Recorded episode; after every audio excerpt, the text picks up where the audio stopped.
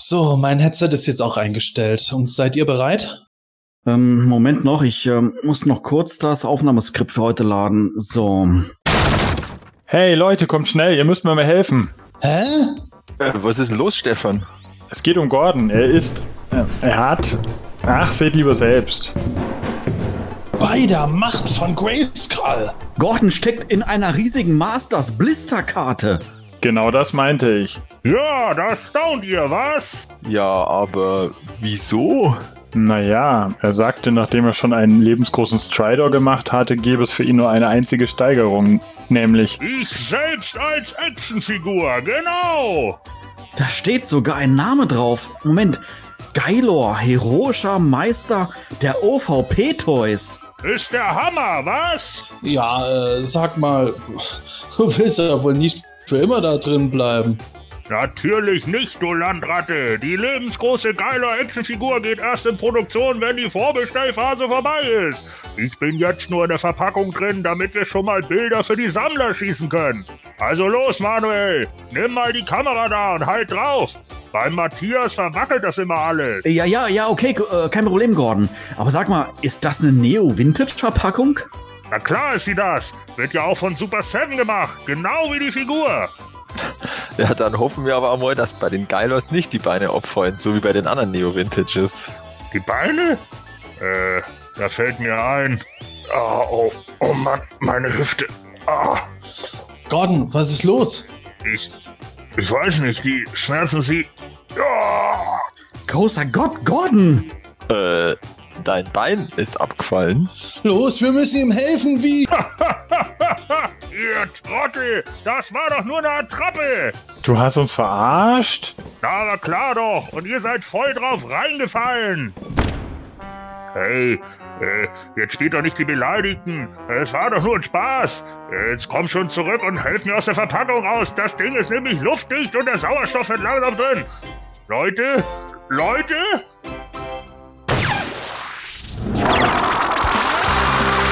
Das semanische Quartett. Präsentiert von planeteternia.de. Heute reden wir darüber, was wir von den bisher gezeigten Designs zur neuen Shiwa-Serie halten. Und wie stark etwas verändert werden darf oder sogar muss, um das heutige Publikum anzusprechen. Außerdem haben wir einen ganzen Packen Hörerfragen dabei. Genauso wie wichtige Neuigkeiten aus der Welt der Masters. Ja, das alles und mehr hört ihr jetzt in Ausgabe 138 des Hemänischen Quartetts mit Action Vinyl Vogel aka Wiley, Mystic Legion Köstler, aka Melko 23. Neo-Vintage Wiesner aka Manuel. Und Gordon Volkmar, aka The Legless Ones. viel Spaß! Das semanische Quartett. Präsentiert von planeteternia.de. Ja, liebe Hörer, letztes Mal waren wir live während des San Diego Comic Cons zu hören. Dann haben wir eine kleine, etwas längere Pause gemacht. Naja, Pause kann man nicht sagen. Wir haben einfach ein bisschen Erholung gebraucht, nachdem die letzten Folgen relativ nah aufeinander liefen. Umso mehr hat sich bei uns angesammelt. Ich hatte es schon in den letzten Folgen gesagt. Wir holen noch ein paar Sachen nach, unter anderem Hörerfragen. Und da kommen wir auch sofort rein. Ich habe nicht den ganzen Packen eingepackt. Wir müssen echt viel abarbeiten. Gordon, fang direkt mal mit der ersten an. Ja, äh, die erste Frage ist auch gleich eine zweigeteilte Frage und zwar von Peter Van Craven. Ich lese erstmal den ersten Teil vor. Was würdet ihr davon halten, wenn es Lego Moto Vintage Figuren mit Reittieren geben würde? Also ich denke mir, er bezieht sich auf, also Minifiguren halt, die dann so größere Reittiere haben, also Lego-mäßig halt. Äh, ja, fände ich natürlich gut. Ich bin ja Lego-Fan und äh, ja, also immer her damit, ja. Also da wäre ich auf alle Fälle dafür und ich denke auch, die würden mir besser gefallen als die immer wieder auftauchenden äh, Customs. Also da gibt's ja diverse China-Männer, die da äh, Lego, Motu, ähm, Customs in Anführungsstrichen herst Minifiguren herstellen und die gefallen mir eigentlich jetzt äh, nicht so gut. Äh, da da wäre ich äh, lieber, da würde ich lieber ein Original kaufen, aber aktuell ist die Lizenz ja bei beziehungsweise im Haus noch bei Mattel bei Mega Constructs, äh, also zumindest mit diesen äh, Mega Constructs Heroes Und ich denke auch nicht, dass sich da mittelfristig was ändert, wenn sie jetzt nicht Mega Constructs dicht machen bei ihren ganzen Sparmaßnahmen bei Mattel, weiß ja keiner.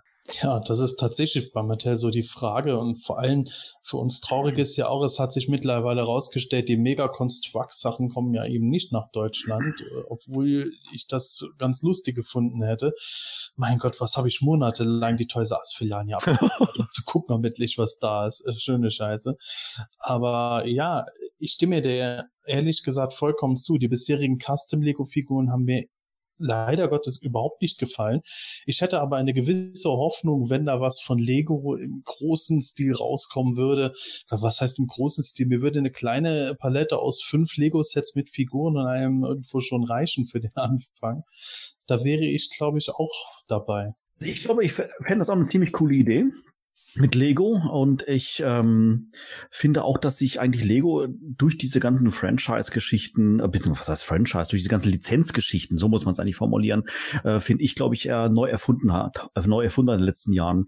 Ähm, dadurch, dass sie einfach gerade von von Star Wars oder von Indiana Jones und was es da nicht alles gab, ähm, diese äh, Lego-Sachen rausgebracht haben und ich glaube, das wäre wäre für Moto ziemlich cool, aber ähm, ja, so wie ich euch gerade gehört habe, stellt sich da, glaube ich, Mattel dann eher etwas schwierig, ähm, da eine offizielle Lizenz zu bekommen. Von daher würde ich mal vielleicht einerseits sagen, ähm, ist alles eine Frage des Geldes, aber ich glaube, da ist für jedes Unternehmen irgendwo natürlich auch eine Grenze da von der Rentabilität und Wirtschaftlichkeit her. Und wenn Mattel es nicht will, weil es auf den eigenen, eigenen Brands irgendwie verteilen möchte, naja, dann glaube ich, warten wir lange. Ja, ich sehe das ähnlich. Äh, ich habe ein paar Figuren ja auch aus, vom chinesischen Markt gesehen. Ein paar finde ich ganz cool. Äh, die sind ganz gut geworden. Andere, anderen stehe ich eher zwiespältig gegenüber, weil ich finde, irgendwie, da könnte man das Design auch noch anders machen. Ähm, ja, sicherlich. Also Lego, äh, glaube ich, macht man nie was falsch. Äh, generell äh, ist das sicherlich auch gar nicht doof, um das anderen Leuten irgendwie äh, nochmal vielleicht wieder präsent zu rufen, in Erinnerung zu rufen oder vielleicht sogar an äh, jüngere Teilnehmer irgendwie ranzubringen. Also deswegen, ich bin jetzt nicht der absolute Lego-Sammler, das ist eher meiner Freundin so vorbehalten, ne? die ist dann mehr so auf Lego, auf Lego Star Wars und den ganzen Kram aber ähm, ich könnte mir das schon durchaus vorstellen. Äh, wo ich das gerade angesprochen habe mit dem äh, an andere weiterbringen, sehe ich gerade die zweite Frage äh, von ihm oder der zweite Teil dieser Frage. Würde die Moto-Welt nach eurer Meinung äh, deutlich populärer als aktuell werden, wenn man die Lego-Figuren überall auf der Welt kaufen könnte? Äh, ja, definitiv. Also, weil Lego hat halt einfach an sich, der Lego-Name ist ja schon was. Also äh, ist weltbekannt im Grunde. Und wenn die was rausbringen, dann ist es auch entsprechend im Markt drin. Also das wird dann ja auch von ihnen äh, äh, mit Maßnahmen begleitet. Und äh, wie sie es ja jetzt auch in den letzten Jahren machen, sie machen ja jetzt auch Filme, also den, den normalen Lego-Movie und den Lego Batman-Movie und den Ninjago-Movie. Hoffentlich habe ich jetzt richtig gesagt, die Betonung. äh, und ein Lego Moto-Movie wäre wahrscheinlich schneller da als der andere Movie. Also ähm, und ein Videospiel vor allem. Also ich bin ja auch großer Fan von den Lego Videospielen und da ein Moto Videospiel, das bietet sich halt an wie nix, ja, weil da geht da, da geht's ja auch immer um die Minifiguren freischalten, also Charaktere freischalten und in der Welt rumlaufen und irgendwas zerstören und wieder aufbauen. Also das ist quasi ähm, hier Agmadi Wiesen, wenn man so schön sagt, aber Lizenzen und ähm, ja, ob jetzt Lego da sofort auf den Zug aufspringt, ist auch wieder eine andere Geschichte. Aber also ich, das würde meiner Meinung nach wirklich gut funktionieren in der Kombination mit Lego. Einsprüche Einzige, von anderen Seiten? wollte ich ja mit, ich wollte gerade einen Einspruch machen. Ah, ja. Ich finde nämlich, dass äh, bei Lego als einziges Problem tatsächlich die Preischen ist. Mittlerweile hat man äh, gefühlt einmal im Monat bei Toys R Us oder sonst irgendeiner Ladenkette oder in einem Versandhaus 20% Rabatt auf Lego, was dann auch schon irgendwo äh, einen äh, Ausblick auf die eigentliche Gewinnmarge irgendwo gibt. Und Lego ist für mich von Haus aus schon immer 20% zu teuer aktuell. Und gerade was Lizenzpaletten betrifft, hätte ich halt wirklich keine Lust, dass ich dann äh, 30er und 30 Euro ausgeben muss für überspitzt gesagt einen Himmel mit Battlecat. Das ist äh, das einzige Hindernis bei der Geschichte dabei. Und man muss natürlich auch so sehen, wenn da jetzt nichts irgendwo nebenbei irgendwo kommt, dann ist das äh, im Grunde nichts anderes wie äh, sowas wie die Ghostbusters-Sets von Lego, was dann von Sammlern gekauft wird. Und damit hat sich die Geschichte. Das fände ich dann auch wiederum ein bisschen schade. Ich glaube, das hätte tatsächlich eine ähm, größtmögliche Wirkung, wenn jetzt eben Film, Fernsehserie, was weiß ich, alles irgendwo kommt, Videospiel und so weiter. Und dann bringt Lego dazu auch noch Sets raus. Und wenn das Ganze dann irgendwie läuft, dann hat man auch im nächsten Jahr noch mal ein paar weitere Sets dabei. Ja, beim Preis gebe ich dir auf alle Fälle recht. Also da ist gerade Lego, weil das wird ja immer diskutiert im Lego-Fandom, nenne ich das jetzt mal ähm, das oder auch logischerweise bei den Eltern, die für ihre Kinder äh, Lego kaffern, dass das einfach gerade dermaßen, also zumindest die Listenpreise sind jenseits von Gut und Böse, aber du, wie du gesagt hast, es ist ja dann immer so, die kommen auf den Markt äh, und wenn sie nicht gerade exklusiv sind ähm, für einen Lego Store oder, oder Online-Shop, bei denen dann, dann sind sie eben noch bei den anderen, bei Amazon oder bei Toys R Us innerhalb kürzester Zeit sind reduziert, weil die die sonst nicht loskriegen. Ja? Oder weil die sie sich halt gegenseitig dann teilweise unterbieten. Und ähm, keine Ahnung, wer sich dieses System ausgedacht hat. Also ich fände es irgendwie voll logisch, ich fände es halt logischer, wenn sie einfach niedrigere Preise hätten, die halt dann nachvollziehbarer wären und die jeder hätte irgendwo. ja, wer sich das ausgedacht hat, ja. äh, können wir beim Held der Steine bleiben. Strategen. Ja, genau. Strategen. Füchse. genau. naja, also ich fände es für Masters of the Universe förderlich, sozusagen für den Mainstream, aber ich halte es für sehr unwahrscheinlich, dass das mittelfristig passiert. Ja, glaube ich, glaube ich ehrlich gesagt auch nicht. Also ich kann mir das auch nicht vorstellen. Wahrscheinlich ist Masters dafür dann auch wieder zu unbekannt. Also äh, wer weiß, vielleicht kommt es jetzt ja mit der Shira Cartoon-Serie dann Shira Lego Masters. natürlich nur Spaß. So und ähm, ich denke aber trotz alledem, auch wenn äh, natürlich ist der Preis bei Lego immer so eine Sache, aber das war es äh, eine Zeit lang oder war es eigentlich in meinen Augen schon immer. Also ja. es gab natürlich immer wieder äh, Playsets, die in meinen Augen auch viel zu teuer waren. Ne? Also ich meine, wenn man jetzt diesen Millennium Falken sieht oder der dann irgendwie 800 Euro kostet oder sowas, da kann man mittlerweile echt nur noch mit dem Kopf schütteln und selbst wenn Toys R Us dann sagt, ja, wir geben 20 Prozent da drauf, dann sitzt du halt da und sagst ja toll, äh, dann zahle ich aber trotzdem noch irgendwie äh, 540 Euro, so das, das bringt mir dann auch, äh, 640 Euro, bringt mir dann auch nicht so viel, also ähm, das sind natürlich alles genauso die Sachen, es ist natürlich günstiger, aber man muss das Geld ja auch irgendwie erstmal reinkriegen und so. Natürlich gibt es Leute, die sich das immer erlauben und ähm, es gibt natürlich auch viele, die äh, nicht wie, wie Sepp und ich beispielsweise alles sammeln, sondern einige sammeln ja auch nur, ja, es ist ja, es ist ja die Wahrheit, oder nicht? Also, ich meine. Natürlich. Ne, also, ähm, ich sehe das ähnlich wie du, weil ich natürlich auch sehr viel sammel und äh, auch auf viele Sachen mittlerweile irgendwie verzichte, so, ähm, oder mich auch bewusst zurückhalte, weil ich weiß, dass ich mir sonst die Geschenkoptionen zu Weihnachten und äh, Geburtstagen wegnehme, wie ich jetzt an diesem Geburtstag erleben durfte, weil nämlich meine Freundin mir aus Versehen ein äh, New Adventures Two-Pack geschenkt habe, das ich schon hatte. Und, äh, ja, aber das war nicht ihr, das war nicht äh, ihr Fehler, sondern das war der Fehler von äh, jemandem, der hier nicht genannt werden sollte. So, auf jeden Fall, ähm, äh, trotz alledem ist es da natürlich auch immer so, dass man sich dann, äh, also zumindest ich, ich kann jetzt natürlich nicht für selbst sprechen, aber vielleicht stimmen wir mir zu, so, ähm, äh, der, der, der Punkt für mich ist halt einfach immer, dass ich natürlich auch immer gucke, welche, was sammle ich jetzt gerade oder beziehungsweise was ist für mich irgendwie mein, mein Hauptaspekt und wo will ich gerade hin? Und es gibt halt so viele Optionen, was man sich irgendwie alles holen kann, weil mittlerweile auch dieser Merchandise-Markt so unfassbar groß geworden ist, dass äh, ich einfach auch denke so, boah, das hätte ich gerne in den 90ern gehabt. Ja, alleine was es alles für Anime-Gadgets und sowas mittlerweile gibt, ist irre.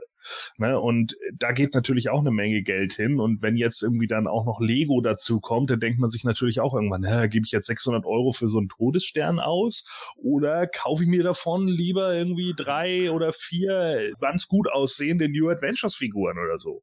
Und es gibt natürlich auch viele Fans, die äh, natürlich nur Lego sammeln und nur dafür ihr Geld ausgeben und dann eben sagen, das ist mein Hobby und deswegen, ich habe, was weiß ich, keine Ahnung, 1500 Euro pro Monat netto, ja, und äh, 600 Euro gebe ich dafür dann schon gerne mal aus, so in, in, einem, in einem im Vierteljahr oder wie auch immer, ja. Und dann spare ich halt mal äh, drei Monate lang auf so einen Todesstern, lege mir jeden Monat 200 Euro zurück. Und ich kenne auch Leute, die das machen, weil ich auch Leute kenne, mhm. die eben Lego-Nerds sind. Und äh, die machen das dann. Und bei denen kann ich mir auch gut, sehr gut vorstellen, dass die dann irgendwie Master of the Universe sammeln würden. ob jetzt tatsächlich die neue Generation von, von Kiddies äh, die Masters auch sammeln würden, ist halt die Frage. Also das kann ich nicht sagen und ich kann auch nicht sagen, äh, wie viele Eltern dann vielleicht auch wieder sagen würden, oh ja, cool, mit denen habe ich ja damals schon gespielt, das schenke ich jetzt einfach mal meinem Sohn zu Geburtstag oder so, der wird das schon cool finden, weil ist ja Lego. Und äh, ich glaube, das wird bei vielen Kindern, würde auch bei vielen Kindern so sein. Die würden einfach nur sagen, es ist halt Lego und das schockt. Ja, ich denke nur, dass das halt eine Sache ist, dass dann Kinder gezielt dann sagen, oh, ich möchte jetzt das Masters of the Universe Set haben. Genau. Das wird sich nach relativ kurzer Zeit ja. einfach verleben, weil ja, Ja. wie bei auch uns so. auch, du hast es richtig gesagt, für Kinder ist genauso die Palette so gigantisch. Und Klar. wenn da nicht irgendwas Motivierendes kommt, dann das heutzutage ist nichts mehr ein Selbstläufer. Selbst Star Wars ist kein Garant für Erfolg, ja. nur weil Star Wars draufsteht. Das, das, das ich dir vollkommen hundertprozentig recht. Das sieht man ja auch immer wieder bei auch bei Toys R Us und so an den Actionfiguren Lines, wie viele da rausgekommen sind. Also nicht nur die Wrestling-Figuren oder so, die dann teilweise wirklich schon innerhalb von drei Monaten für einen Fünfer verramscht werden. Ja, wo ich so denke, hä, die sind doch erst vor einem halben Jahr rausgekommen so. Und dann, ja, tschüss, wollen wir nicht mehr haben, kauft keine Sau. Zehn Euro wir bra oder fünf Euro, wir brauchen die Palette leer. Hm. Ne? Also das, das ist schon echt Mhm. krass. Nächste Frage. Ja, eine weitere Frage haben wir natürlich im, äh, auch mit dabei und zwar von Father and Son und er fragt, wie hielte bzw. halten es die Eternia eigentlich mit der Religion? In den Motu-Hörspielen kommt ja keine Folge ohne göttliche äh, An- oder Ausrufe ala, wie zum Beispiel bei den Göttern Eternias, äh, bei Troller oder Trollans aus. Sind diese religiösen Bezüge dann eher eine deutsche Modeausrichtung, vielleicht sogar von H.C. Francis erfunden, oder könnte es von der ursprünglichen Moto-Idee kommen, die im Namen wie äh, Gottes, Warrior Gottes oder Lord of Destruction ersichtlich ist. Sebastian, was denkst du darüber? Ja, das ist tatsächlich ein etwas vielschichtiges Thema. Ähm, es ist ähm, tatsächlich so, an Anfang waren ja die Masters äh, auch nicht als Masters of the Universe geplant, sondern sollten Lords of Power heißen. Das wurde wegen religiöser Bezüge, hm, The Lord, der Herr und so weiter, äh, eben fallen gelassen. Und ich glaube, sowas wie Warrior Goddess ist davon noch ein Überbleibsel gewesen, wo man ni- nicht mehr äh, schnell irgendwie den Beinamen geändert hat, weil Warrior Goddess hat auch nie einen Sinn gemacht bei der Tila-Figur oder auch bei der Evelyn-Figur. Und deswegen glaube ich, dass es aus dieser Lords of Power äh, Phase war. Warum Lords of Power gefallen lassen, äh, fallen gelassen wurde wegen den religiösen Bezügen, das ist natürlich, weil die Amis äh, zum einen na, natürlich zum Großteil auch wirklich sehr religiös äh, sind, wenn man das jetzt mal ein bisschen pauschalisiert sehen möchte. Zum anderen aber auch, weil das Thema Religion dort ungeheuer empfindsam ist. Wir sehen es ja jetzt gerade hier hierzulande irgendwo, wo, wo das geht, so auf gut Deutsch versuchen halt Leute irgendwie so Stimmung zu machen, wir Christen gegen die Islam, gegen die Islamisten oder die Islamgläubigen, was ja auch genauso ein Quatsch ist wie früher die Christen gegen die Juden und so weiter. Ist ja alles ein Schwachsinn ohne Ende. Es kommt letzten Endes alles aus irgendwo dem Gleichen heraus. Aber in Amerika gibt es so viele religiöse Abspaltungen und so weiter und halt wirklich auch äh, Leute mit religiösen Empfindungen und Einfluss, die halt bei sowas dermaßen empfindlich reagieren, genauso wie nicht religiöse Fraktionen, dass man dort halt das Thema Religion bei Dingen wie Toylands, wie der Teufel das Weihwasser äh, zu scheuen versucht. Haha, pun intended. Und ähm, deswegen gab es dort eigentlich keine wirklichen Bezüge. Die Goddess zum Beispiel im Sinne der äh, grünhäutigen Göttin, äh, die man heute so kennt, äh, die kam auch nicht als Goddess in den ersten Minicomics vor. Das war dort auch die Zauberin. Erst in äh, den äh, im zweiten Jahrgang wurde in einem einzigen Comic mal von einer Göttin geredet, als die da schon nicht mehr grünhäutige Zauberin aufgetreten ist. Und äh, das hat sich halt irgendwo ein bisschen festgesetzt, um das zu differenzieren, diesen Charakter von der normalen Tila mit Schlangenrüstung. Aber ansonsten waren da auch keine so besonderen religiösen Bezüge. Was sich dann eher so ein bisschen äh, reingebracht hat, ohne dass es irgendwie offiziell groß gesteuert wurde, war halt das mit den, äh, dieses typische mit den multiplen Göttern, was aber tatsächlich auch hier in Deutschland vor allem bei den Hörspielen am präsentesten vorgekommen ist. Ich glaube auch nicht, dass Hage Francis da bewusst irgendwas erzielt hat, sondern dass es einfach so typisch war wie bei Conan Conan der Barbar, der immer gerufen hat, bei Krumm und diese ganzen Sachen. Oder wo, wo die äh, Leute bei Asterix immer ihre ganzen Götter anrufen. Das ist natürlich irgendwie logisch, wie man hier sagt, oh mein Gott, äh, egal ob man religiös ist oder nicht, so hat man das dann halt umgemünzt, oh ihr Götter, wie können ihr nur sowas. Macht dann ja auch irgendwo Sinn. Und insofern würde ich tatsächlich sagen, Mattel USA hat nicht gerade irgendwas in puncto äh, Religion bei den Masters äh, gebracht und auch in den anderen 80er Jahren Elementen kam das eher so nebenbei vor, um sich irgendwo vom dem monotheistischen Göttern eher in diese Fantasy-Welt mit multiplen Gottheiten reinzubringen.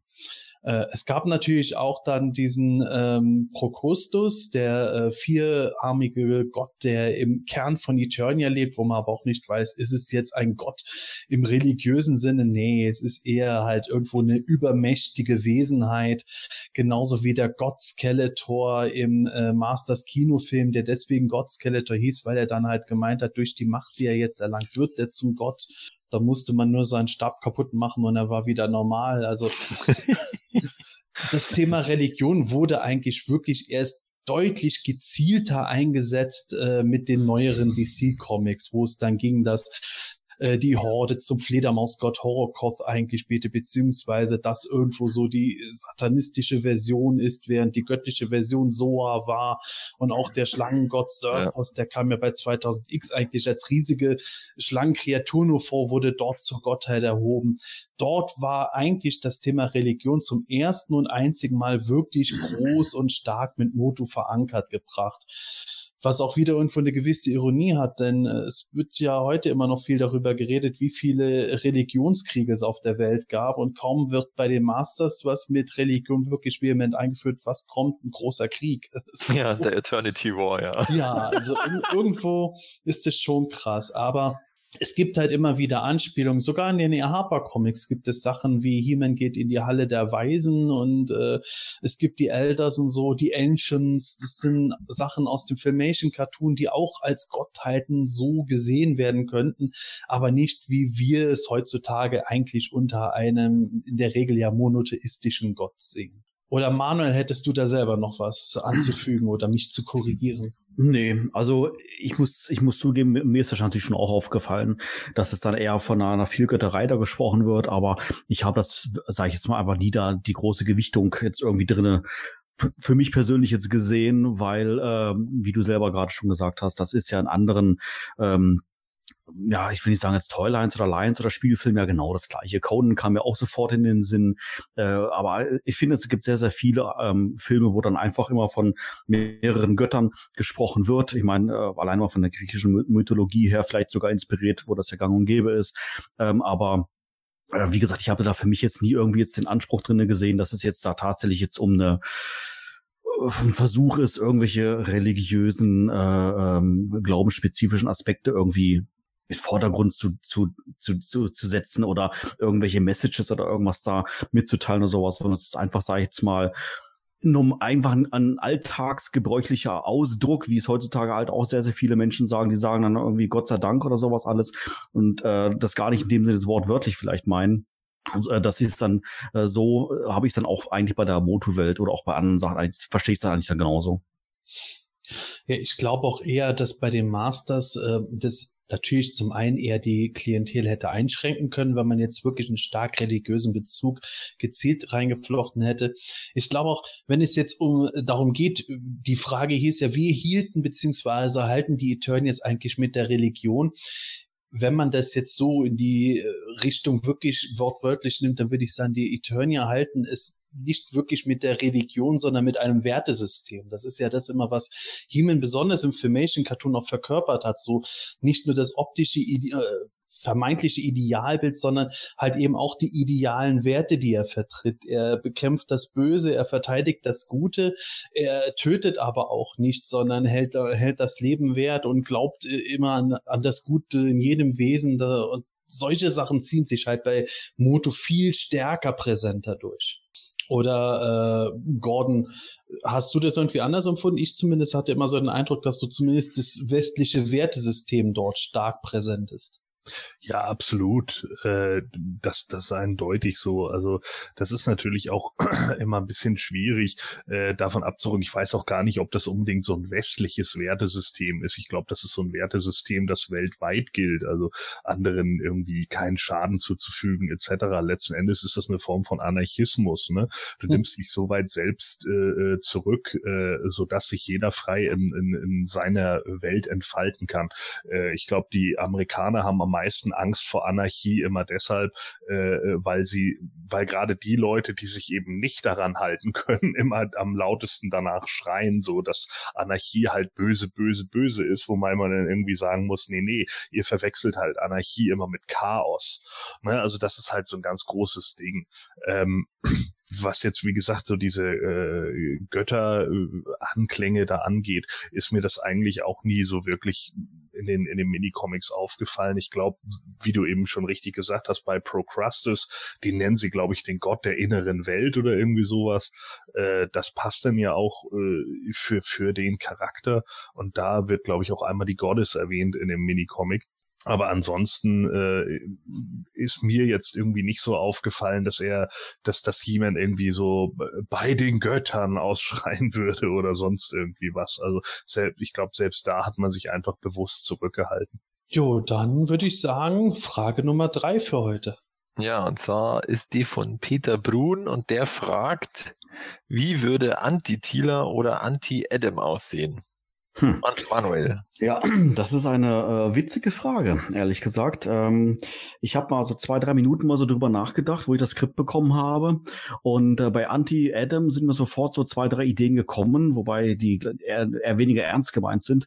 Ähm, aber destotrotz würde ich ganz kurz vorher noch was zu Anti-Tila sagen. Also ähm, Anti-He-Man, klar, der ist schwarz, das wissen wir alle. Ähm, ich könnte mir vorstellen, dass Anti-Tila, wobei Anti, sagt ja der Name schon, ist immer so das Gegenteil von irgendwas. Ja, der Anti-He-Man oder der He-Man selber ist, ähm, ähm, ähm, ja, darf man das einfach so sagen? Ist das politisch korrekt? Also helle Hautfarbe, von daher ist das Gegenteil eine dunkle Hautfarbe. Äh, äh, He-Man selber ist, ist gut, er, er, er ist wiederum böse. Von daher dachte ich mir, okay, wie wäre das dann mit Tila? Sie hat auch eine helle Hautfarbe, dann könnte sie vielleicht auch eine schwarze Hautfarbe haben. Und äh, dann dachte ich mir, was wäre sie, wäre sie dann böse eigentlich? Dann dachte ich mir eigentlich wiederum nicht, weil die gerade in den Hörspielen ja sehr oft ziemlich zickig ist, dann wäre sie eigentlich wiederum nett. aber. Ja, aber sie hat auch wiederum ihre guten Momente in den Hörspielen, ja. Dann äh, frage ich mich, okay, wie, wie wäre das dann eigentlich? Dann wäre sie wiederum böse. Also von daher glaube ich, dass hätte sie dann vielleicht doch eine dunkle Hautfarbe, so wie Anti-He-Man und vom Charakter her wäre sie absolut gleich, so wie die normale Thiele auch. Ich glaube, die werden beste Freundinnen irgendwie. Könnte ich mir gut vorstellen. Sie erzählt auf jeden Fall Anti, äh, Anti-Adam immer, was für ein toller Hecht er ist und wie sehr er sich für Castle Grayskull, äh, für Hölle Grayskull einsetzt. Ja, ja, genau. Ja, das Einzige vielleicht, vielleicht wäre Anti-Thieler irgendwie jetzt nicht so die typische Schwimmerin, vielleicht würde sie eher Tennis spielen gehen. Ich weiß es nicht. Keine nach dem Muster müsste Anti-Thieler die einzige sein, die das Geheimnis von Anti-Prinz Adam kennt. ja, aber warte mal, wisst ihr was? Mir ist gerade was aufgefallen. Äh, wahrscheinlich ist die Thieler, die wir in dem Universum haben, tatsächlich schon Anti-Thieler, denn Anti-He-Man hat ja rote Haare und He-Man hat blonde Haare. Thieler hatte früher blonde Haare und jetzt oh. sind sie rot. Wow. Was ist das denn? Wow, das ist eine Erleuchtung. Mindblowing. Absolut. Ja, also bei Anti, Anti da tue ich mich doch schon ein bisschen leichter, weil ähm, er hat einfach, Adam hat als seine, der ist sich seinem Image einfach treu, ja. Also von daher äh, würde ich auch da das Gegenteil nehmen. Allerdings wäre es langweilig, wenn wir den jetzt auch irgendwie komplett in Schwarz einfärben oder sowas, sondern den würde ich, glaube ich, von der Hautfarbe her irgendwie eher so lassen. Allerdings jetzt nicht irgendwie in rosa Leggings packen, sondern ich würde den umwandeln in so einen Womanizer, ja, mit irgendwie so einem Tiger-Shorts an oder irgendwie sowas, ja. Oder noch besser so ein Tiger-Stringtanga an, ja, und würde dauernd versuchen, irgendwie dann die, die Damen dann irgendwie dazu, ich nenne es zwar ganz höflich aus, zu bezirpsen, um nicht, um nicht zu sagen, irgendwie, irgendwie anzumachen oder sowas, ja. Aber Mensch, das ist es ja vielleicht. Anti-Prinz Adam trägt die Rüstung von He-Man und Anti-He-Man sieht eigentlich aus wie Prinz Adam. Wow, auch eine Idee. Ist auch nicht schlecht. Auch genau umgekehrt. Ja, das stimmt. Das stimmt. Aber wie, aber, aber, aber Anti-He-Man haben wir ja schon. Also der ist ja fest von, von der Optik jetzt her. Da können wir nichts mehr dran drehen. Also von daher würde ich mir dann, wie gesagt, dann Anti-Adam eher so ein bisschen vorstellen. Dann, ähm, ähm, wie dann der, ähm, ja, so ein, so ein ja, nackter He-Man in äh, Stringtanga mit, ähm, mit Tigerfellaufdruck drauf und sowas alles. Ähm, vielleicht ja, was weiß ich, vielleicht lange Haare, so mit einem Zopf und irgendwie noch so eine, nee, so eine, so eine Vokuhila-Frisur vielleicht oder sowas, ja. Irgendwas in, in Bilder in meinem Kopf. In, ja, in, in der Richtung. Und dann würde er, wie gesagt, dann dauernd dann ähm, nicht anfangen zu dichten, sondern würde dann, äh, keine Ahnung, ähm, halt, wie gesagt, versuchen, die Damen dann irgendwie dann da ähm, ähm, blöd anzuquatschen. So, das wäre so mal meine Vorstellung. Ja, An Anti-Prinz Adam hat eine E-Gitarre und spielt darauf immer Death Metal. Ja, ja, ja, ja, das stimmt. Das stimmt. Wie, wie, äh, aber da gab es doch auch mal einen Charakter, ne? Wie hieß das? Songstar? Was? Songster, genau. Ja. ja, genau. Aber es, gut, Songstar wäre dann zu ernst gemeint. Also dann schon ein bisschen, ein bisschen blöder irgendwie in der Richtung. Mir fällt leider kein passender irgendwie Schauspieler so ein, der, der das besser irgendwie beschreibt, wie ich mir an, wie anti in meinem Bild aussieht. Wobei das Bild, das wollte ich gar nicht mehr im Kopf haben, aber jetzt habe ich es doch drinne. Scheiße. naja, okay, sei es drum. Aber das wäre so, wie gesagt, mal so meine, meine grobe, grobe Vorstellung. Ähm, oder Gordon, was, das denkst du bei den Namen? Also der Schauspieler ist natürlich Michael Ironside mit einer blonden Perücke, wie wir ja seit, wie wir seit dem Laughing Adam jetzt wissen. Okay. Äh, also ich hatte irgendwie gedacht, wenn es so das Negativ wäre zu dieser rosa Weste, müsste dann ja so eine türkise Weste sein, ja, glaube ich. Ja. Ne? Also das würde dann wahrscheinlich so in, in das umgekehrt gehen und das Weiß wäre dann wahrscheinlich auch wieder schwarz oder noch ein dunkleres Schwarz, irgendwie so ein bisschen grau und schwarz, Hordak-mäßig irgendwie. Und äh, ja, bei, bei der Hose bin ich mir noch so ein bisschen uneins, was das denn wird. Wird das denn so ein helles Gelb oder sowas? Also wahrscheinlich irgendwie so ein Totalausfall an, an Farbkombinationen Kombination. So ein bisschen, wer, wer WWF Wrestling noch kennt, Jim Cornette mäßig. Oh, äh, Alter. so Adam mit dem Tennisschläger. Ähm, kann er ja mit Thieler zusammenspielen. ähm, ja, keine Ahnung. Also äh, ich würde mir den schon so ähnlich vorstellen, irgendwie wie Anti-He-Man, weil ich glaube, der Bullshit bleibt selbst in Anti-Eternia gleich, dass Thieler nie rafft, dass es ein und dieselbe Person sind. Ähm, ja, ansonsten glaube ich, ist da gar nicht mehr so viel zu drehen. Also da bleibt das wahrscheinlich äh, relativ ähnlich dann. Ich glaube, ich bin im Vergleich zu euch eher langweilig, weil ich sag, wir haben gehört, wie Anti-He-Man aussieht. Äh, er ist schwarz mit einem roten Haarschopf, dann kommt Anti-Man at Arms, er sieht aus wie He-Man, nur vollkommen schwarz. Da bleibt für mich nicht mehr viel Interpretationsmöglichkeit bei den normal aussehenden Eternian. Für mich äh, wäre dann tatsächlich Anti-Tila und Anti-Prinz äh, Adam auch einfach zum Großteil schwarz und rot gekleidet, weil das irgendwie, das sind ist und schwarz ist offenbar die Hautfarbe der Anti-Eternia. Das Interessante ist dann eher die Haarfarbe. Klar, bei Adam wäre es dann auch rot. Ist dann irgendwann witzlos. Sie sieht Thieme noch ähnlicher als die normale Adam-Version auch. Und Thiele rafft trotzdem also, nicht. Doch, also bei mir will, wäre ja Anti-Thiele die einzige, die es rafft. Ach so, stimmt, ja, hast du gesagt. Ja, hast, hast recht. Genau. Das einzig Schöne bei Anti-Prinz Adam wäre letzten Endes, wenn er er das Buch Die Pyramide der Sterblichkeit findet, er wird Skeletor damit nicht verarschen.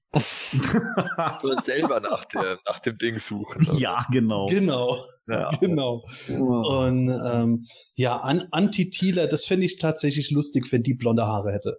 Weil äh, da musste sich nur noch genug dicke Gesichtscreme reinschmieren, dann könnte Doppelgängerin von Thieler sein und meine Darmsfrieda fragt wieder, was hast du mit deinen Haaren gemacht? Ja, frag nicht, du Arsch. Ah, Thieler ist wieder gut drauf, wie immer. Läuft. Naja, kommen wir zur nächsten Frage. Die ähm, kommt vom User Puck oder Puck der fragt, stimmt die Geschichte mit Fisto und dem untergegangenen Schiff oder ist das nur eine weitere Urban Legend? Ja, wer da jetzt irgendwo nicht richtig Bescheid weiß, der bezieht sich auf die Geschichte, dass äh, das Schiff, auf dem ganz viel von der Produktion von Moto Classics Fisto und der Zauberin und Cobra Khan drauf war, dass dieses Schiff unterwegs im Ozean versunken ist und wir deswegen so wenige von den beziehungsweise selbst manche Abo leer ausging. Gordon, ist das nur eine urbane Legende oder ist da was dran? Äh, also ich glaube es nicht, äh, bin ich ganz ehrlich. Ich sehe das als eine Urban Legend. Ich denke einfach, dass man zu dem Zeitpunkt nicht genug geplant hat und da auch zu wenig Feedback damals von den äh, Nutzern kam einfach und deshalb ja, da auch nicht so wirklich drauf geguckt wurde. Ich erinnere mich auch noch, da war ja damals dann auch noch so ein komisches Ding, dass dann einige Leute die Sorceress plötzlich in der Fisto-Verpackung bekommen haben. Und solche Scherze. Also ähm, ich, ich gehe einfach davon aus, Mattel hat da nicht richtig aufgepasst, hat zu wenig produziert und ähm, nachdem dann irgendwann der Shitstorm losging diesbezüglich, äh, weil eben die die ja Subscriber sich dann erst zwei, drei, vier, fünf Wochen später darüber beschwert haben, vielleicht auch weil einige gedacht haben, jo, das dauert noch mit Schneckenpost und so weiter und so fort. Erst da ist Mattel dann aufgefallen, ups, das sollte uns vielleicht nicht nochmal passieren, sonst kündigen halt etliche Leute ihr Abo. Und äh, ja, das war natürlich ein ganz großes Problem zu der Zeit. Ich erinnere mich ja auch noch, ich habe ja damals meinen Fisto, den ich äh, über den Motoshop damals selbst noch bestellt hatte, äh, Medi Collector hießen die ja, ne?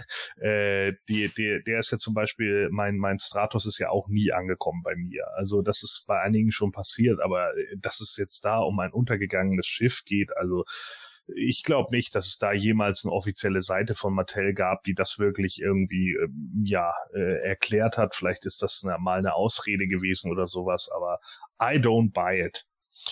Ja, das ist tatsächlich aber auch was letzte, was du gesagt hast, für mich ein Grund, warum ich es eher tatsächlich gewillt bin zu glauben, weil Mattel nie offiziell was in die Richtung gesagt hat, sondern das wurde eher hinter vorgehaltener Hand erzählt und das eben innerhalb von Kreisen, denen ich bisher zumindest in der Regel Glauben schenken konnte, was den Wahrheitsgehalt von solchen Sachen betrifft. Ich habe auch schon andere Geschichten gehört, wo tatsächlich dann eben äh, Container irgendwie versunken sind, muss im Stumm gewesen sein, irgendwas hat sich gelöst und sowas.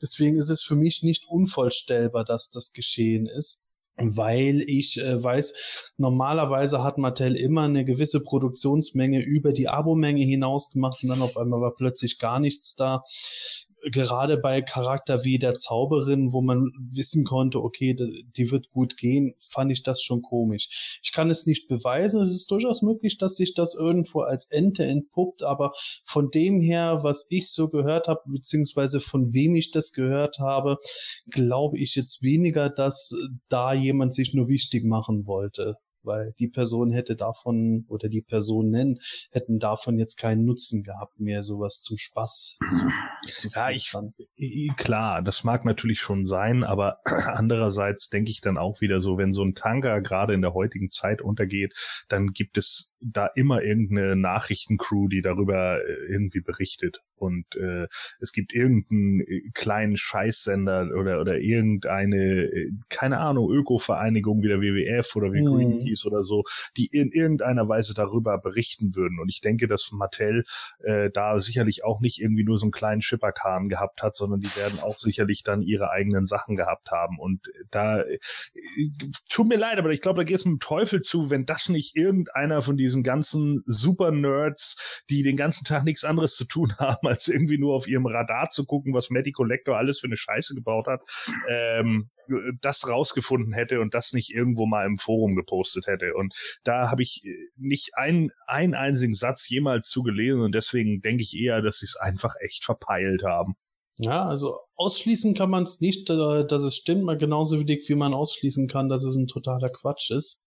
Wer ja. weiß, vielleicht, vielleicht, haben auch irgendwelche somalischen Piraten jetzt gerade im Container mit lauter Actionfiguren da stehen und, ja, wundern, und sich, sich. Sie, wundern sich seit Jahren schon, wie, wie sie das Zeug loswerden sollen denken, denken, sich, denken sich die ganze Zeit, warum hat der Typ denn so eine dicke rechte Faust? Der ist ja voll unrealistisch. Ja, genau. ja, wer weiß. Kann natürlich alles sein. Aber ich meine, äh, vielleicht, vielleicht war es ja auch tatsächlich so, dass man Stinkors Unterarme absichtlich so rumgesetzt hat. Also von daher. wir werden es niemals wissen. So. Die nächste Frage kommt von Vegeta 777. Ich höre euren Podcast ja schon wirklich sehr lange und freue mich auch immer auf neue Folgen. Das finde ich gut. Nun, zu meiner Frage wäre es möglich, wenn ihr über ein Thema, also eine neue Figur oder so redet, da Bilder dazu zu machen. Habt ihr in den ersten Folgen ja auch öfters gemacht. Ja, ich weiß, es ist ein Podcast, aber trotzdem, wenn man ihm zwei Stunden zuhört und einfach nur immer dasselbe sieht, ist es nicht so schön, als wenn man ein Bild dazu hat. Besonders wenn auf irgendwas eingegangen wird, was ich zum Beispiel nicht kenne und ihr redet darüber, dann ist dem schwer zu folgen. Mir ist schon klar, dass das wieder richtig viel mehr Arbeit für euch ist, aber es wäre trotzdem eine super Sache. Ja, Sepp, was ist da los? Ja, also äh, das, das wäre wieder richtig viel mehr Arbeit für uns, äh, wäre aber trotzdem eine super Sache. Ja. ja. Es ist immer eine Zeitfrage, gell? Ja, das ist tatsächlich so eine Geschichte. Also ich, ich verstehe das vollkommen. Es kommen ab und zu wirklich Leute, die das dann auch äh, begrüßen würden. Ich kann das auch vollkommen verstehen. Aber ich tue mich schwer damit, wirklich diesen Aufwand irgendwo uns gegenüber zu rechtfertigen, weil es ist halt doch nicht so viel an Personen, die das immer wieder äh, fordern, sondern es sind halt jetzt inklusive der heutigen Frage, glaube ich, drei Leute, von denen ich das jetzt in den letzten zwei Jahren gehört habe, die das gerne wollen.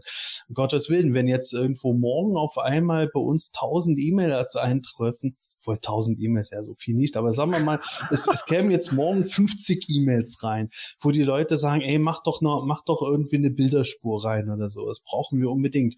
Dann würde ich sagen, ja, okay, da, da ist jetzt ein Bedarf dafür da. Aber erfahrungsgemäß und auch aus, gerade aus der Zeit, wo wir diese Bilderspur hatten, haben wir festgestellt, dass es die Leute meistens nicht interessiert hatte, sondern die meisten Leute den Podcast eher halt nebenbei hören, wenn sie gerade was anderes am Rechner machen, wie Videospiele oder wenn sie unterwegs am Joggen sind oder wenn sie im Auto unterwegs sind oder im Urlaub irgendwo auf der Sonnenliege sind. Also die, die wenigsten haben dann halt von dem wie wir es mitgekriegt haben, dann gesagt irgendwo, ich äh, höre mit den Podcast jetzt wirklich am Rechner an und gucke dabei die ganze Zeit auf einen einheitlichen Bildschirm.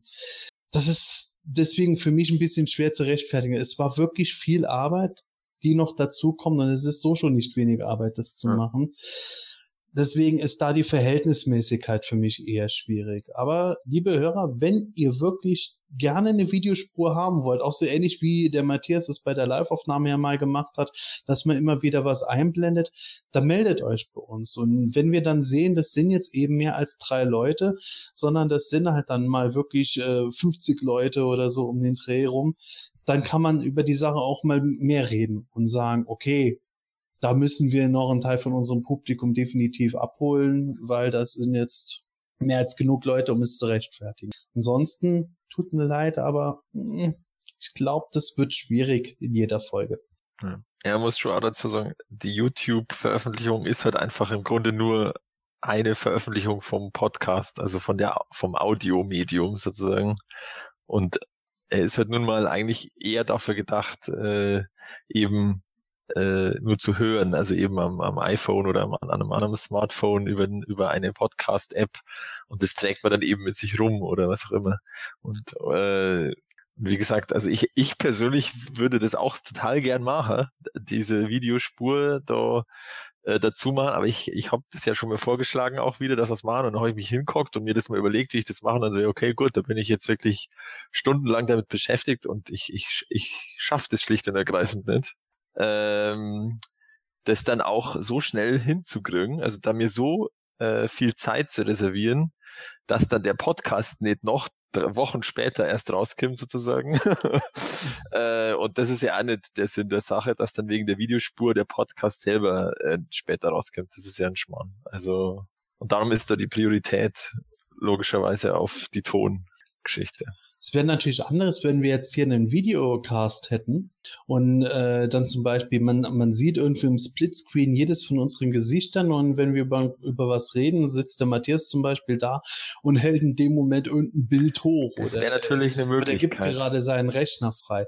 Also vielleicht kann man in der Richtung mal sich irgendwas überlegen, aber du sagst es schon richtig. Die, die YouTube-Spur ist halt eine von mehreren Zugangsmöglichkeiten und äh, ich korrigiere mich, wenn ich mich täusche, aber ich glaube, es ist jetzt nicht so, dass 90 Prozent des Publikums über YouTube sich das anhört. Könnte ich jetzt nicht sagen, weil also die, die ähm, Abrufe jetzt über die reinen Podcasts, äh, also über die Podcast-App äh, von iTunes und so, das weiß ich gar nicht. Bleiben wir, verbleiben wir mal damit, wir ja. gucken uns die Sache mal an, genau. wie, wie weit das läuft. Vielleicht finden wir auch eine etwas praktikablere Möglichkeit, als ja, so dem, wie wir es bisher gemacht haben. Das mit dem Hochhalten während der ähm, einfach während des Podcasts ist natürlich eine gute Idee, weil dann hast du keine Nacharbeit, sondern dann ist es heute schon drin. Das ja. Und dann wirst du the face of Podcast. Ja, genau. Dazu muss ich dann mein Sammlungszimmer nur ein bisschen besser ausleuchten. Aktuell ist es dann eher so eine Höhle. Da machst du immer im Hintergrund so Easter Eggs rein. Das hatte ich mir mal überlegt. Ich habe jetzt gerade hier einen Monitor, der bewusst keine Webcam drin hat. Aber äh, hätte ich den anderen Rechner benutzt, der eigentlich geplant war, äh, dann äh, hätte ich das vielleicht wirklich schon irgendwann gemacht, wenn wir ja. so Gelegenheiten gehabt hätten. Immer irgendeinen Kram im Hintergrund so Plakate auch irgendwo Forklift Forever oder sowas. ja, genau. Stimmt, so leichte Beeinflussungen. Sehr, sehr gute Idee. Sehr gut. Ja, also Videobearbeitung, Audiobearbeitung ist grundsätzlich sehr, sehr, sehr zeitintensiv. Ich weiß nicht, wer von unseren Zuhörern das schon mal so ein bisschen Erfahrung mit gesammelt hat. Audio geht verhältnismäßig noch zu Video, aber Video ist schon ja, extremst, äh, was das ja. an Zeit kostet. Und ähm, äh, ja, wenn man da, sage ich jetzt mal, wirklich mal nur kleinere Sendungen macht im, ähm, im Rahmen von fünf, sechs, sieben Minuten und die, sage ich mal, einigermaßen aufwendig schneiden will, dann ähm, ist das schon, also man sitzt Stunden, wirklich Stunden dran. Und ähm, selbst wenn man das mit Schneiden einigermaßen schnell, schnell hinbekommt, äh, dann ist es äh, einfach so, dass man auch die entsprechende ähm, ähm, Bilder und das Bildmaterial einfach sich zusammensuchen muss. Und da kann man halt leider nicht, ähm, sag ich mal, einfach so irgendwie so ein JPEG oder ein PNG sich aus dem Netz mopsen, was eine Auflösung von, keine Ahnung, 300 mal 200 Pixel hat, dann letztendlich aber eine HD-Spur hat mit 1920 mal 1080. Äh, das funktioniert einfach nicht. Und dann kommt da halt einfach Grütze bei raus und ähm, deshalb muss man einfach immer wieder ein bisschen aufwendiger recherchieren oder vielleicht sogar selber Fotos machen, keine Ahnung. Und da verstehe ich einfach schon die Argumente hier, ähm, dass es sich einfach, es, es muss sich einfach lohnen, in Anführungszeichen in, in, oder im Hinblick dessen, dass einfach das Publikum da ist und sagt, Mensch, ich möchte mich wirklich ähm, abends auf die Couch hocken und äh, über über mein ähm, Smart TV mir das anschauen und dann einfach dann auch dann entsprechende Bilder sehen. Dann macht das wirklich Sinn, aber ich glaube, äh, so wie ich das jetzt auch so ähm, immer noch ähm, mitverfolge und auch in meiner aktiven Zeit selber natürlich auch mal äh, beobachtet habe, ist es wirklich so, das würde ich aber jetzt mal behaupten, dass äh, bestimmt 95 Prozent aufwärts die Leute nur hören. Und ähm, der, der wirklich der geringere Teil einfach dann irgendwie dann auch ein bisschen was äh, dazu, dazu dann auch sehen möchte. Und das Hauptmedium ist meines Erachtens ähm, ähm, sicherlich einfach in MP3-Form. Ob das jetzt ein direkter Download ist von der, von der Webseite oder äh, über iTunes ist letztendlich beides das Gleiche. Und ähm, ähm, ich denke, YouTube selber hat auch einen Löwenanteil, aber nicht in Hinblick dessen, dass man es schauen will, sondern ähm, dass man einfach dann das Ding halt einfach anmacht, weil es halt einfach bequem ist wenn man sie herunterladen will und nebenher dann meinetwegen, ja, wie du hast gerade gesagt, Sebastian, irgendwie zockt oder äh, was weiß ich, absaugt oder ein Essen kocht, keine Ahnung. ja, gut, so viel mal dazu. Äh, kommen wir mal zur nächsten Frage und zwar von dem User Umondi, Umondi, keine Ahnung. Und er fragt, habt ihr eine Erklärung dafür, warum die Neo-Vintage Filmation-Figuren plötzlich bei allen deutschen Händlern so unglaublich preiswert zu haben waren?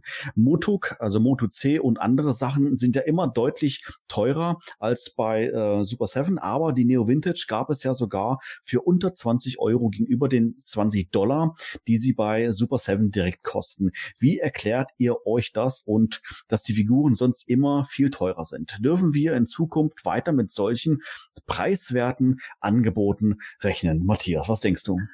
Also ich denke, das liegt daran, dass äh, Super 7 tatsächlich damit angefangen hat, ähm, die ihres Produkte, ähm, also jetzt vor allem die Neo Vintages, äh, sozusagen äh, in den Großhandel, also in den Großimporthandel äh, zu geben. Also nicht bloß über ihre eigene Website sozusagen zu vertreiben, sondern auch äh, Großhändler äh, auch damit zu beliefern.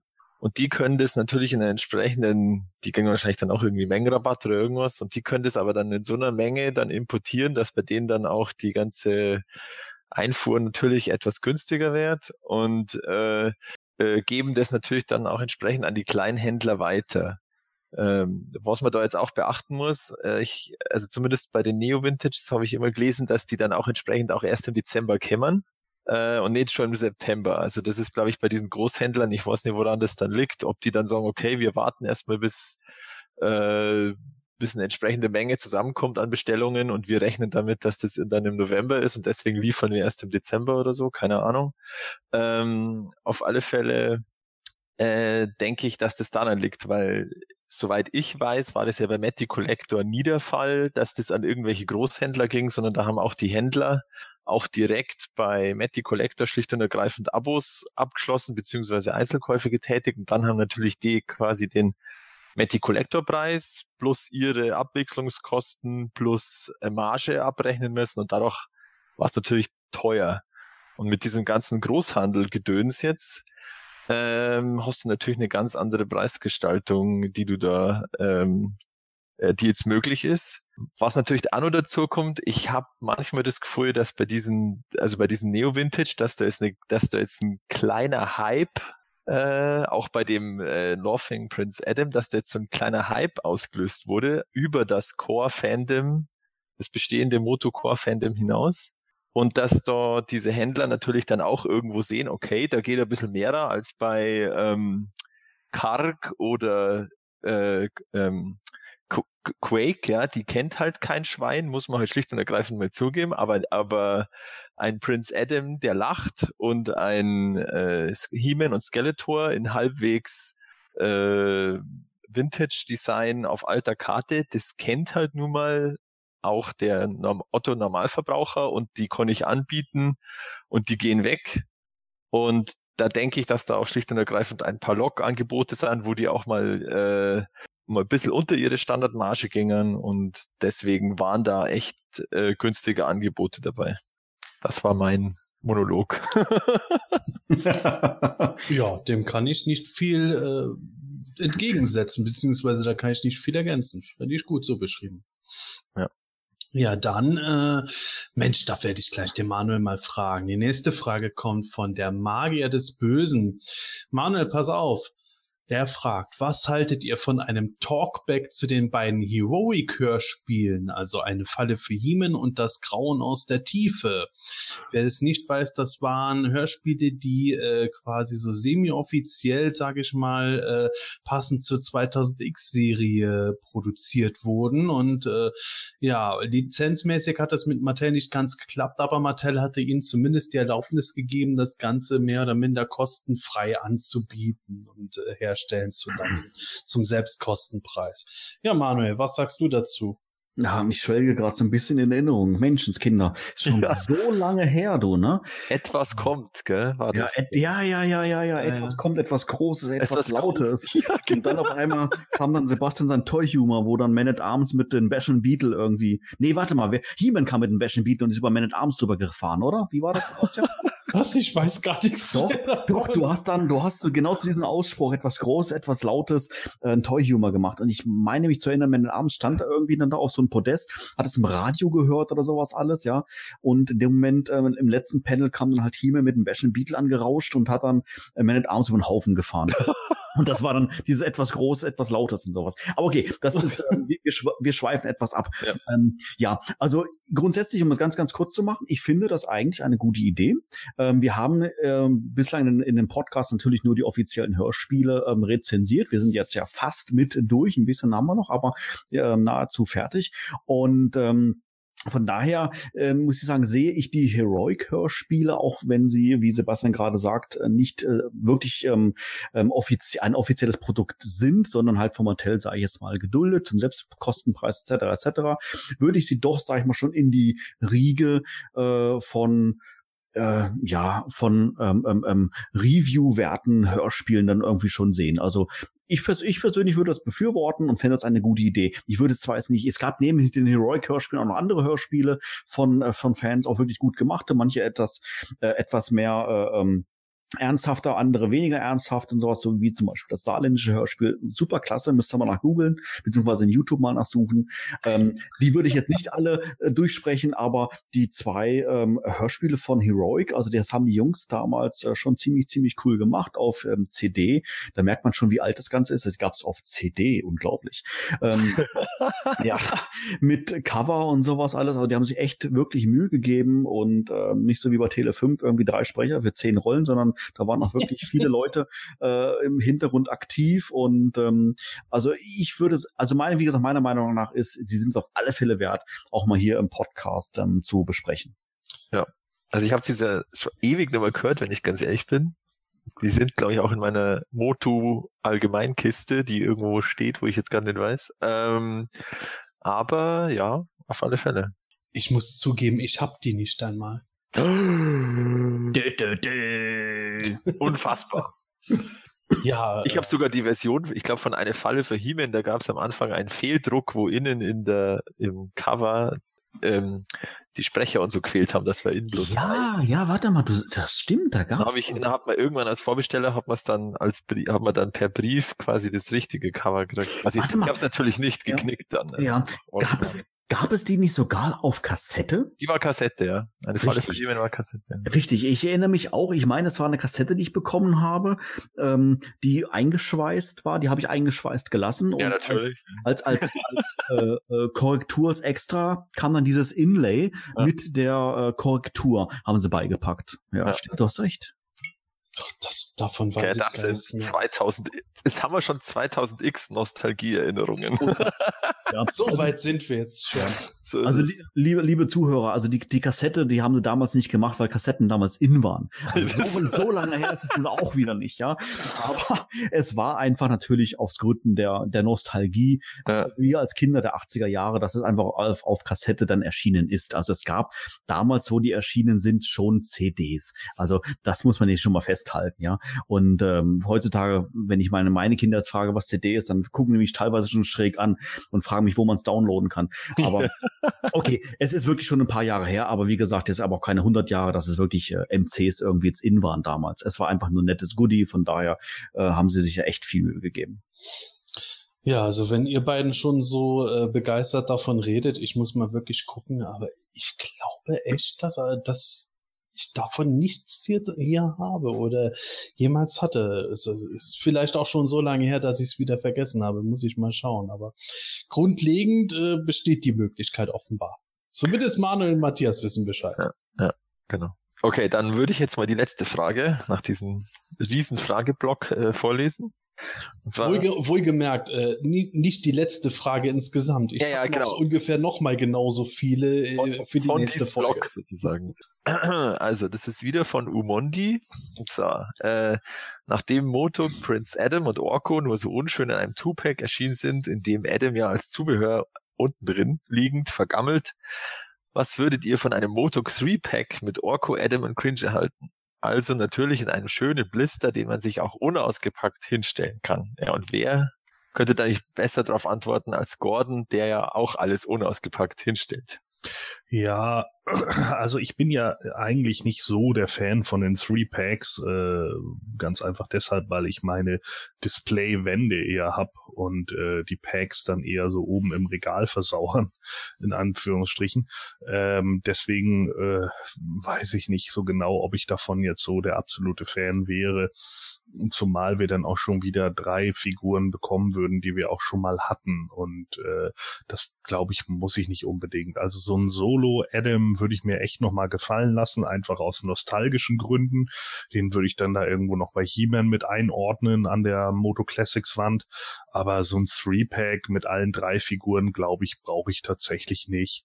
Also das, das wäre für mich dann wieder äh, ja überflüssig. Ja, Matthias, wie wär's bei dir selber dann? Du hättest ja dann zumindest keine Filmation-Sachen, sondern du Classics-Sachen. Hm, Also da habe ich jetzt überhaupt keinen Bedarf. Also ich habe den normalen Orko und den Adam und ich packe ja aus, also ich kann beides aufstellen.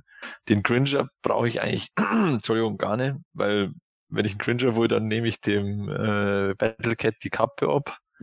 Also ähm, darum, also ich sehe also jetzt auch aus äh, Produkt ähm, Verfügbarkeitssicht äh, sehe ich überhaupt keine Möglichkeiten oder überhaupt keine Chancen gerade für irgendwelche Three-Packs oder Sonderartikel von Super 7, die machen gerade einfach ihre äh, regulären Figuren und vielleicht da, da jetzt so wie den Lothing Adam mal so ein Witz äh, ähm, exclusive, aber drüber hinaus sehe ich aktuell überhaupt nichts.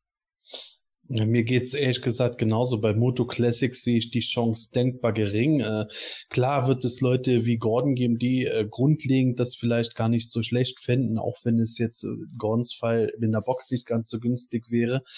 Aber ich glaube, Moto Classics hat einfach einen Zeitpunkt erreicht, wo auch so ein Set äh, mit Adam, Gringer und Oko das, das wird einfach nicht mehr irgendwo so ziehen können, wie es mal äh, anders war. Also sprich, ähm, wie es mal vor ein paar Jahren gelaufen ist. Ja.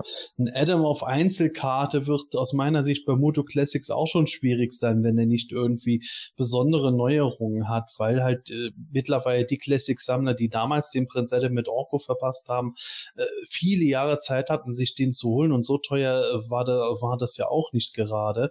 Und dann gab es noch mal den blauen Adam in dem PowerCon Exclusive Set und äh, auch wenn das das bessere von den äh, beiden Three Packs war im Verkauf, ist es trotzdem nicht gerade irgendwo der Kassenschlager gewesen, obwohl es wirklich Varianten von drei Hauptcharakteren waren.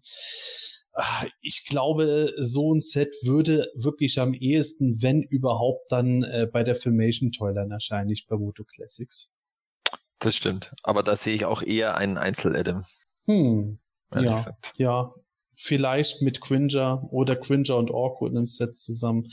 Da würde ich nicht einmal grundlegend irgendwas ausschließen, aber ja, ein Three-Pack. Ich würde mal sogar in die, in die, in die, in die Box bringen, gell? Die, die drei im Grunde. In die, äh, glaub, ja, Box. also bei Cringer wird es schon schwierig, weil ja. Classics Cringer, der war ja schon kleiner, als er eigentlich sein ja, ja, ja, stimmt. Naja. Ja, gut. So viel mal zu den Fragen dieses Mal. Wie gesagt, ich habe noch einen ganzen schönen Packen, den wir in den nächsten Folgen auch noch weiter abarbeiten werden. Aber heute sind wir ein gutes Stück vorangekommen. Auch wenn wir noch einiges vor uns haben an Fragen. Liebe Hörer, schickt uns gerne weiter Fragen ein an quartett.planeteturnia.de, stellt es im planeteturnia.de Forum, äh, entweder im Thread zur aktuellen Folge oder geht unter Volk von Eternia rein, da gibt es auch nochmal ein Thread Fragen ans Himänische Quartett oder auf Facebook, wo auch immer ihr das macht. Also wir haben, glaube ich, bisher es immer noch geschafft, eure Fragen dann noch wirklich unterzubringen und keine Sorge, auch wenn jemand gerade schon ein bisschen länger drauf wartet auf die Beantwortung. Wir hatten jetzt im Moment einfach so ein volles Programm, jetzt müssen wir mal Stück Stück für Stück das abarbeiten. Eure Fragen kommen schon noch dran. Ja, Abarbeiten ist genau das richtige Wort. Wir sollten nämlich noch ein paar News auch bringen, sowohl welche, die äh, teilweise noch kurz vor der San Diego Comic Con kamen, als auch welche danach. Und äh, direkt danach ist etwas, das ist keine große News, aber ich glaube, es ist trotzdem wichtig, weil einfach sehr viele Leute unsicher waren, nachdem es auf der Comic Con keine neuen Moto Classics Figuren zu sehen gab, sondern nur das Snake Mountain. Äh, ja, Super Seven hat in der Fragerunde nochmal bestätigt, das war es nicht mit Moto Classics. Moto Classics wird jetzt nicht eingestellt oder sowas. Sie konzentrieren sich momentan einfach auf das Snake Mountain und äh, es werden aber auch noch weitere Figuren kommen. Sie wollen die jetzt nur nicht auch auf einem Haufen alle raushauen. Ich denke, da werden äh, dann die Moto Classics Sammler auch ganz froh sein und erleichtert, wenn sie das hören. Das Interessante, Matthias, ist, es scheint ja jetzt tatsächlich so bestätigt zu sein, dass wir jetzt in Zukunft nicht mehr irgendwo vier Filmation-Figuren und vier Moto Classics-Figuren gleichzeitig bestellen, sondern dass das ein bisschen mehr übers Jahr verteilt, verteilt wird, richtig? Ja, so habe ich es jetzt auch verstanden. Also die äh, wollen jetzt wirklich zu diesem Rhythmus halt quasi vier Quartale und immer dann äh, abwechselnd in jedem Quartal ein Vierer-Set. Ich glaube, das ist so das Ziel ähm, wenn die es schaffen. Aber jetzt aktuell sind wir hier in einem Jahresrhythmus. also, ähm, ja, also ich fand es ehrlich gesagt auch ein bisschen erleichternd, sage ich jetzt mal, dass sie, also sie haben sie eigentlich schon auf der SDCC, beziehungsweise der Brian Flynn hat ja schon auf der SDCC gesagt, ja, ja, Classics geht weiter, aber der ist ja dann immer, haben wir ja schon gesagt, da ist er dann immer ein bisschen so abweisend, so, ja, Classics passt schon. Aber äh, schönen Gummifiguren hier. Ja, ist cool, dass weitergeht. Ähm, ja, ich hätte jetzt einfach gern einfach mal meine Wave 2, weil ich die vor einem Jahr vorbestellt habe und ähm, dann bin ich auch erstmal wieder glücklich tatsächlich und ja, passt. Ja, aber Matthias, mit Wave 2 sollte es doch jetzt auch schon bald äh, Versand geben, ja. oder? Oder was heißt bald? Verhältnismäßig bald. Also der Akt, ich habe mal bei Space nachgefragt, ich bin ja auch Space-Vorbesteller. Ich will ja mal alles ganz schnell haben. Und darum, äh, der, deren Info oder deren äh, Planung ist immer noch August. Wir haben ja jetzt August, also ich gehe eher, eher mal von Ende August aus. Also drei Wochen, hoho, ho, ho, das wäre natürlich sau cool. Also ähm, das wäre dann sogar in meinem Urlaub. Äh, das wäre natürlich ganz praktisch. Obwohl ich da vielleicht dann auch nicht da bin. Also. Dann äh, lässt sie einfach zu mir schicken. nee, also ich habe ja hier meine Schwiegereltern dort, die können das schon annehmen und äh, verwahren. Nee, du musst die nicht extra belasten. Schick das zu mir. Ist schon gut. Ich mache ein, du kommst ja bei, bei DHL, kannst ja immer so einen äh, anderen Empfänger eingeben, genau. ja, genau. Äh, ja. Nee, wie gesagt, also da, das ist jetzt so, da freue ich mich jetzt drauf und das passt schon. Schön, dass es weitergeht. Ja. Auch, auch gern so verteilt dann. Wie gesagt, dann muss man immer alles auf einmal bestellen. Das ist ja auch, auch gar nicht so blöd. Ja, Thema bestellen, bleiben wir direkt mal dabei. Ähm, hat nicht direkt was mit Moto zu tun, aber nachdem einige Hörer das äh, erbeten haben, äh, nutze ich die Gelegenheit, um mal wieder auf die Mythic Legions zu kommen von den Four Horsemen, diese Fantasy-mäßigen Figuren, äh, wo sie auch schon immer wieder mal welche in Bemalung und Stil gebracht haben, die frappant an, frappant an Moto-Figuren erinnern. Ja, aktuell gibt es wieder was vorzubestellen, äh, nämlich Kauros und Melina. Ja, äh, hört sich ein bisschen doof an. Vielleicht habe ich es auch nicht ganz richtig ausgesprochen. Auf jeden Fall geht es dort um Mythic Legions Figuren, wo ein Katzenmensch sehr, sehr krass am Battlecat angelehnt ist und eine weibliche Kämpferin unübersehbare Ähnlichkeiten zu Evelyn hat. Ja, äh, Matthias, ich habe dich deswegen angesprochen, weil du ja Mythic Legions auch sammelst. Zumindest kaufst du immer wieder welche. Mhm. Äh, sind die schon wieder ausverkauft, diese Versionen, oder gibt es sie noch? Nee, nee, das ist jetzt eine Vorbestellung. Also das Ah. ist ähm, auch wieder so im Grunde made to order, wenn man es genau nimmt. Und deswegen wird man auch wahrscheinlich wieder ungefähr einen mindestens Dreivierteljahr warten, denke ich mal. Ähm, ja, ich überlege noch, ob ich sie bestelle. Also die Vorbestellzeit ist auch relativ lang. Wir haben jetzt da, ich glaube, im Juli irgendwann angefangen und bis 12. September kann man vorbestellen. Ähm, wenn ich ganz ehrlich bin, überlege ich nur, weil es dann doch wieder, ja, da ist dann eine Figur 35 Dollar plus Versand und so. Mal überlegen. Also, ja, wie gesagt, kommt dann wahrscheinlich so in einem Dreivierteljahr, schätze ich mal. Und sie verkaufen das jetzt dann auch auf der PowerCon natürlich, haben sie wahrscheinlich so ein bisschen so ein Kontingent schon, so, so ein, so ein erstes. Ähm, ja, ich denke Ja, mal, das stimmt, die gibt es zumindest dort zu sehen, habe ich. auf irgendeiner anderen Konno, aber die ist nicht so bekannt in New Jersey irgendwas, habe ich jetzt vergessen. Ähm, da sind die ja her aus, aus New Jersey, die Mhm. Vorauswahl. Ja, ist eine coole Aktion, ja. Wie gesagt, sind nicht die ersten, ähm, sind sicherlich auch nicht die letzten. Und ähm, ja, wie gesagt, also die passen ja halbwegs zu die, zu die Classics von der Größe her, aber also die, habe ich ja schon mal gesagt, die Proportionen sind ein bisschen anders, die sind nicht ganz so Nicht so bullig. Nicht so bullig, muskulös, eher so geradliniger. ja, irgendwie, irgendwie anders. Sie haben auch ein bisschen kürzere Arme, so von den Proportionen her. Ähm, aber man kann sie eigentlich ohne Probleme dazustellen. Also der, der Edemon und der Keltos, die stehen halt einfach da bei meinen Classics rum. ähm, ja. Also ist, wie gesagt, coole Aktionen äh, und ich denke auch nicht, dass das die letzten sind.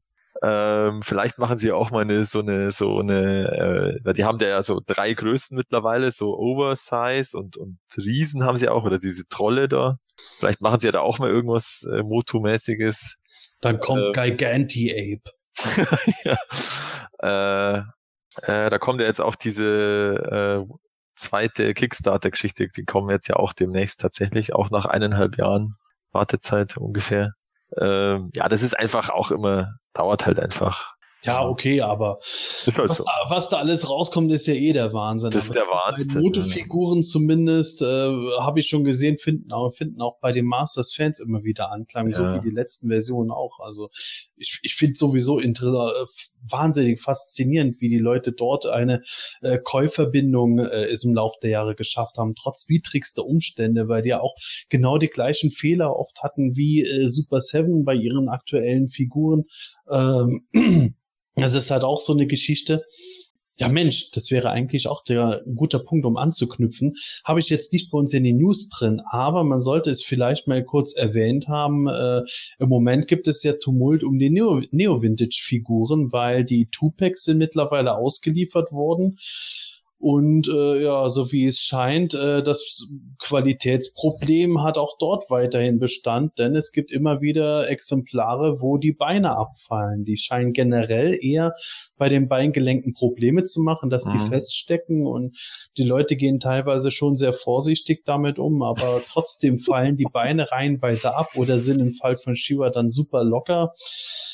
Was jetzt nicht super toll klingt. Also es gibt zwar auch mittlerweile viele Stimmen, die sagen, bei ihnen ist alles in bester Ordnung, aber dagegen gibt es andere, die schon in der Verpackung Appelbeine haben. Hm. Deswegen auch unser Vorspann heute. Natürlich nicht so geil und gerade für Mock-Sammler dann auch ungünstig, wenn man dann weiß, ach, jetzt packe ich sie nicht im Haus und trotzdem fallen sie ab wie Vintage Masters Figuren erst nach 30 Jahren. Gordon, wie siehst du das? Ist das aus deiner Sicht jetzt nochmal verstärkend geschäftsschädigend für Super Seven, was künftige Produkte betrifft? Naja, geschäftsfördernd ist es auf jeden Fall nicht. also ich meine, darüber brauchen wir uns nicht zu streiten. Ähm, ich ich äh, äh, sehe das natürlich auch sehr kritisch und kann natürlich auch den Aufschrei, der da natürlich wieder durchs Fandom geht, schon verstehen. Es ist natürlich super ärgerlich, wenn man dann irgendwie, also ich meine, tut mir leid, aber das ist Horror für jeden Sammler, ja. Also wenn man die wenn man die Figuren dann bekommt, und äh, dann sind sofort die Beine irgendwie ab, dann ist das natürlich echt ätzend. Ich meine, das sind jetzt keine super seltenen Figuren. Ich glaube, da würden sich Leute äh, mehr ärgern, wenn sie gerade einen Laser Power He-Man teuer bekommen haben. Äh, und da sind da die Beine in der Packung ab. Aber äh, ihr wisst, was ich meine. So, ähm, man, man hat den ja trotzdem wieder die, die Problematik, dass man bei Super Seven erstmal anrufen muss, den dann klar machen muss, so hier, ne, hier ist das Foto, äh, das Ganze ist kaputt gegangen, ich möchte gern einen Refund haben, entweder mein Geld zurück oder die Figuren nochmal gesendet. Äh, wahrscheinlich würden sie dann die Figuren sogar nochmal irgendwie nochmal senden oder sowas, ja. Aber Ja, es das haben sie sogar bei einem gesagt, bei dem äh, die schon im Tupac äh, kaputt waren irgendwo. Äh, er soll das quasi zurückschicken lassen auf deren Kosten. Er kriegt dann die Figuren nochmal, allerdings dann nur die Einzelkartenversion, was natürlich äußerst übel ist, nachdem dieses Tupac ohnehin schon so schnell Ja. ausverkauft war. Ja, und äh, das ist natürlich dann wieder so eine Sache. Also ähm, für, ich muss halt einfach sagen, das ist immer, es ist immer wieder wieder viel Aufwand, viel hin und her. Man muss dann äh, äh, wieder äh, viel machen, äh, anschreiben, hin und her schreiben und so weiter und so fort. Es dauert dann wieder, bis man die Figuren da hat und so. Und das ist natürlich scheiße. Und es ist natürlich auch ein, ein, ein scheiß Zeugnis äh, für die Figuren in dem Moment, weil dann natürlich auch viele Sammler sagen, die vielleicht sowieso schon mit dem Gedanken gespielt haben, ja, ich lasse das mal lieber oder sowas, die werden dann eher nur bestätigt noch in ihrer Meinung, ne? Und sagen dann auch so, ja, seht ihr Super Seven, die kriegen ja eh nichts geschissen so. Bei dem einen ist es äh, Plastik zu matt, bei den anderen äh, fallen die Figuren auseinander, der nächste hat keine Augenbrauen bemalt und bla bla bla, jetzt hast du irgendwelche Figuren, äh, denen die Beine abfallen so. Und das ist natürlich scheiße, wenn man dann die ganzen Naysayer hat, die dann irgendwie sagen, jo, äh, es ist alles Kacke, die dann auch noch natürlich in dem Moment bestätigt werden, weil das nun mal einfach Kacke ist. Und da kann ich dann auch äh, ganz ehrlich die, die Happy-Go-Lucky Guys, die halt alles immer kaufen würden und, und alles unterstützen von Mattel, dann au- oder äh, von Super Seven, Entschuldigung, äh, dann nicht so ganz verstehen, weil das natürlich schon echt schwach ist in dem Moment. Ja, das ist auch der Punkt, den ich darin, dabei sehe. Äh, Es ist das eine, wenn man irgendwo äh, von Super Seven sagt, die machen nur Scheiße und äh, äh, lässt dann äh, lässt dann auch irgendwo nichts gelten, was bei denen bisher an Produkten gekommen sind, die ordentlich sind. Ich meine, es wird äh, teilweise gesagt, ja, die Reaction-Figuren, da ist ja nicht viel dran zu machen, das ist nicht viel Details. Detailreichtum in der Form hat äh, schon mal nichts damit zu tun, wie die Verarbeitung ist. Aber es hätte ja bei den Reactions genauso sein können, dass da die Gelenke abfallen, sobald man was auspackt. Wäre krass gewesen, wenn der Matthias zum Beispiel jetzt den Reaction Anti-Heman live im Video ausgepackt hätte und dann fällt da ein Bein ab. Ist da nicht gewesen, aber Nö. nichtsdestotrotz, die Leute, die halt drüber meckern, die haben momentan aus meiner Sicht halt absolut recht, nachdem Super Seven mit den Classics schon so viele Probleme hatte und Besserung gelobt hatte und dann war die Besserung immer noch nicht richtig vorhanden, hat man jetzt gesagt, okay, jetzt warten wir mal die Wave 2 Figuren ab. In der Zwischenzeit kommen die Neo Vintage Sachen. Gordon und ich haben ja riesig drauf gewartet und freuen uns eigentlich wie Bolle drauf, nur um jetzt zu hören, dass genau die gleichen Probleme grundlegend dort wieder vonstatten gehen, die schon bei äh, anderen Sachen gewesen sind. Und das ist halt äußerst bitter, wo man sich dann denkt, ja, äh, man kann es keinem verübeln, der jetzt gerade von der Schiene kommt und sagt, oh, Super Seven ist immer ganz schnell dabei, wenn es darum geht, Kohle abzugreifen für Vorbestellungen, aber wenn es darum geht, Qualität abzuliefern, sind sie halt einfach räudig. Ja. Man kann die so noch so sehr in Schutz nehmen, dass es Anfängerfehler sein können, aber irgendwann ist der Punkt erreicht, wo man sagt, hey Leute, da muss man auch mal draus gelernt haben, bevor man die nächste Charge raushaut. Ja, und das sehe ich halt ganz genauso. Also es ist ein großes Problem, finde ich einfach, äh, wenn man dann irgendwie da sitzt und sich sagt, oder vielleicht auch teilweise dann in solchen QAs sagt, ja, wir haben natürlich hieraus gelernt und wir haben daraus gelernt und äh, eventuell gibt man dann sogar mal zu, dass man sich am Anfang vielleicht ein bisschen übernommen hat oder wie auch immer. Ja, aber jetzt so langsam muss auch ein kleinerer Verein wie Super Seven, die ja trotz alledem irgendwie professionelles Marketing Marketing und professionellen Verkauf machen wollen, äh, müssen jetzt halt auch so langsam mal irgendwie da dran sein, dass ihr Standard halt stimmt. Und wenn er das nicht tut, dann äh, ja, dann wird's irgendwann, glaube ich, eng mit äh, neue Kunden werben oder wie auch immer. Momentan hat man, denke ich, einfach noch den Rückhalt äh, von von den Fans, aber das wird auch nicht ewig so bleiben. Also wenn man dann, wie gesagt, auch noch ein neues Kundenklientel ausmachen will, äh, dann sollte man vielleicht qualitativ doch ein bisschen mehr parat haben. Also ich, ich fand es heute A schon sehr, also bei den ähm, also bei den Neo Vintage, die sind ja jetzt nicht erst seit gestern in Entwicklung. Also die sind da jetzt ja auch schon ein bisschen länger rum. Ja. Und irgendwie, also da muss doch zwischendrin mal irgendwie halt so eine, dass sie halt Figuren kriegen und dann schauen sie sich die O und dann mal ein bisschen die, die Beine rum. Also so, und dann, da muss doch auch mal was passieren, dass dann die, also wenn das so von der Konstruktion ist, dass da diese Pins oder Packs wirklich so dünn sind, da muss, müssen ihm doch auch die Beine abgefallen sein. Also das äh, äh, kann ja nicht sein, dass jetzt plötzlich bei der, bei der, nur bei der finalen Produktion ist und, und weil vielleicht hätten sie halt, ah Gott, das, nein, nein, was ist immer besser. Aber gut, meine, ich habe zwei Giants und die haben ja diese, also äh, Motu Giants und die haben ja diese ähm, auch so Art Gummiband drin, aber so ein, so ein ähm, Stoffgummiband irgendwie. Also das wirkt schon sehr, sehr ähm, eben qualitativ und, und das ist halt mal länger, das ist länger heute und die stehen da seit ja, Jahren ja mittlerweile schon. Gleich spritzen jeden Tag damit, aber ich habe die auch schon mal meinem, meiner, meiner Tochter und meinem Sohn gegeben und die haben das auch überlebt, ja, ohne mit der Wimper zu zucken und äh, ähm, da muss ich ganz ehrlich sagen, äh, da bin ich schon ein bisschen enttäuscht. Und äh, gut, ich habe sie jetzt nicht bestellt, aber irgendwie hätte ich schon gedacht, dass da allein dadurch, dass da ja die ganze äh, Mechanik nicht wirklich so komplex ist wie jetzt bei den äh, Classics, dass da eigentlich das kein Problem sein sollte, dass da die Beine einfach festhalten. Äh, das ist ja auch so eine Sache, wo ich dann äh, mir denke, es gibt im Moment auch deutliche Konkurrenten, die genau in diesem Segment arbeiten, wie Funko mit den Mortal Kombat Figuren, mhm. wo ich auch schon sage, ich freue mich drauf, wenn sie wirklich diese Conan-Filmfiguren bringen können.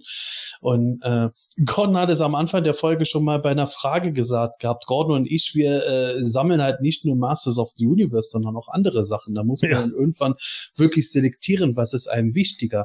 Und wenn ich sehe, dass ein Hersteller wie Funko nicht nur billiger ist mit ihren Artikeln und Mortal Kombat ist bei aller Liebe halt einfach eine größere Lizenz als Masters of the Universe aktuell. Äh, und dann können sie die Qualität aber auch besser machen als Super 7, dann ist es für mich irgendwann schwierig zu sagen, hey, ich sammle jetzt äh, Filmation-Figuren im Neo-Vintage, die mir, mir eigentlich nicht so gut gefallen, aber ich habe mich halt schon viele Jahre drauf auf neue Masters Vintage-Sachen gefreut. Äh, lass dafür die Konen-Sachen aus, die aber mir nicht auseinanderfallen. Und das ist dann halt was, wo ich dann auch den Eindruck habe, irgendwo, ich weiß nicht, als, als hätte bei Super 7 irgendeiner den Schuss nicht ganz gehört. Das hatten sie mit den Classics erst schon so durchexerziert. Und was wurden die darunter gemacht? Und teilweise wirklich unfair, wo man sie dann schon verteidigen musste, weil sie halt wirklich neu in dem Geschäft waren, was die Figuren betrifft. Aber das waren Classics in Bemalung und Verarbeitung und Gelenke und so und Teile und so viel aufwendiger, wo viel mehr Fehler passieren können. Die Vintage Masters sind eigentlich viel, viel simpler. Und da habe ich den Eindruck, Eindruck, dass irgendwo die Begeisterung da anfängt, oh ja, cool, das können wir machen, das sieht dann aus, als wäre es gewesen, wie, äh, es in den 80ern erschienen wäre. Und da endet es dann aber. Der Rest mhm. ist dann irgendwie nur noch irgendwo so die äh, Pflichtarbeit. Ja, Mai, die Verpackung, die ist so geil, da haben wir jetzt Sondersphase, Emiliano Santolucci hat uns da Artworks gemacht und alles echt wie früher. Ja, wie gut Figuren müssen wir heute auch machen, dass die Verpackung nicht leer aussieht. Ja, kommt schnell und weg damit. Wird doch eh kaum einer auspacken oder anfassen. Das ist es halt. Das ist sowas von unfassbar für mich, wie man, wie man das eigentliche Kernprodukt dabei vergisst. Es ist für mich dann, es würde das drumherum viel wichtiger sein, als das, was letzten Endes damit geliefert wird. Ja, und es hilft dann eben auch nicht, wenn, äh, wenn dann auch noch so Leute von der Firma dann irgendwie in, in der Front stehen und irgendwie sagen, ja, eigentlich habe ich gar keinen Bock auf das Thema, auf Masters of the Universe und äh, wir machen das irgendwie nur, weil es eine Cash-Cow ist und ihr ganzen Nerds, die ihr da irgendwo im Kellerchen bei eurer Mutter wohnt, ihr sollt euch mal alle nicht so anstellen, weil das sind ja sowieso nur First World Problems, die ihr dann habt. Äh, das sind ja dann auch immer solche Argumente, die dann da noch ge gezogen werden und teilweise eben auch dann äh, scheinbar auch von, von Leuten, die da arbeiten, wo ich ich mir dann immer denke, ja, aber äh, die Kohle wollt ihr trotzdem abgraben, ne? Und äh, dafür ist es dann gut genug. Und das funktioniert halt in meinen Augen einfach nicht so. Dann muss man es halt lassen. Wenn man der Meinung ist, so ich habe gar keinen Bock auf das Produkt und, und das schockt mich alles nicht an, ja, okay, dann lass bleiben. Das ist ja auch okay. Dann sagt man das halt offiziell und sagt halt einfach, ja, wir haben es versucht, das ist aber nicht unseres, so tut uns leid, tschüss. Und dann sagen halt die Leute, die Master of the Universe gerne haben wollen, ja, okay, dann äh, holen wir es uns halt woanders her oder äh, wie in meinem Fall jetzt auch, was zum Beispiel die Classics angeht. Wenn die Classics jetzt aufhören, ist es für mich, wie gesagt, auch nicht mehr schade drum, weil ich dann auch einfach sage, Mann, die Classics-Bibliothek, die wir da bekommen haben, die ist unfassbar umfangreich. So eine große Bibliothek werden wir sowieso nie wieder bekommen. So, und äh, das ist halt genau der Punkt. Also äh, für mich ist es halt immer so ein bisschen zweischneidiges Schwert und ich gebe dir vollkommen recht, dass man dann irgendwie äh, einerseits dann irgendwie so also du hast ja recht, dass man jetzt irgendwie in der Vergangenheit ihnen auch Unrecht getan hat und sie auch in Schutz nehmen musste. Aber jetzt im Moment finde ich, ist das in Schutz nehmen irgendwie vorbei.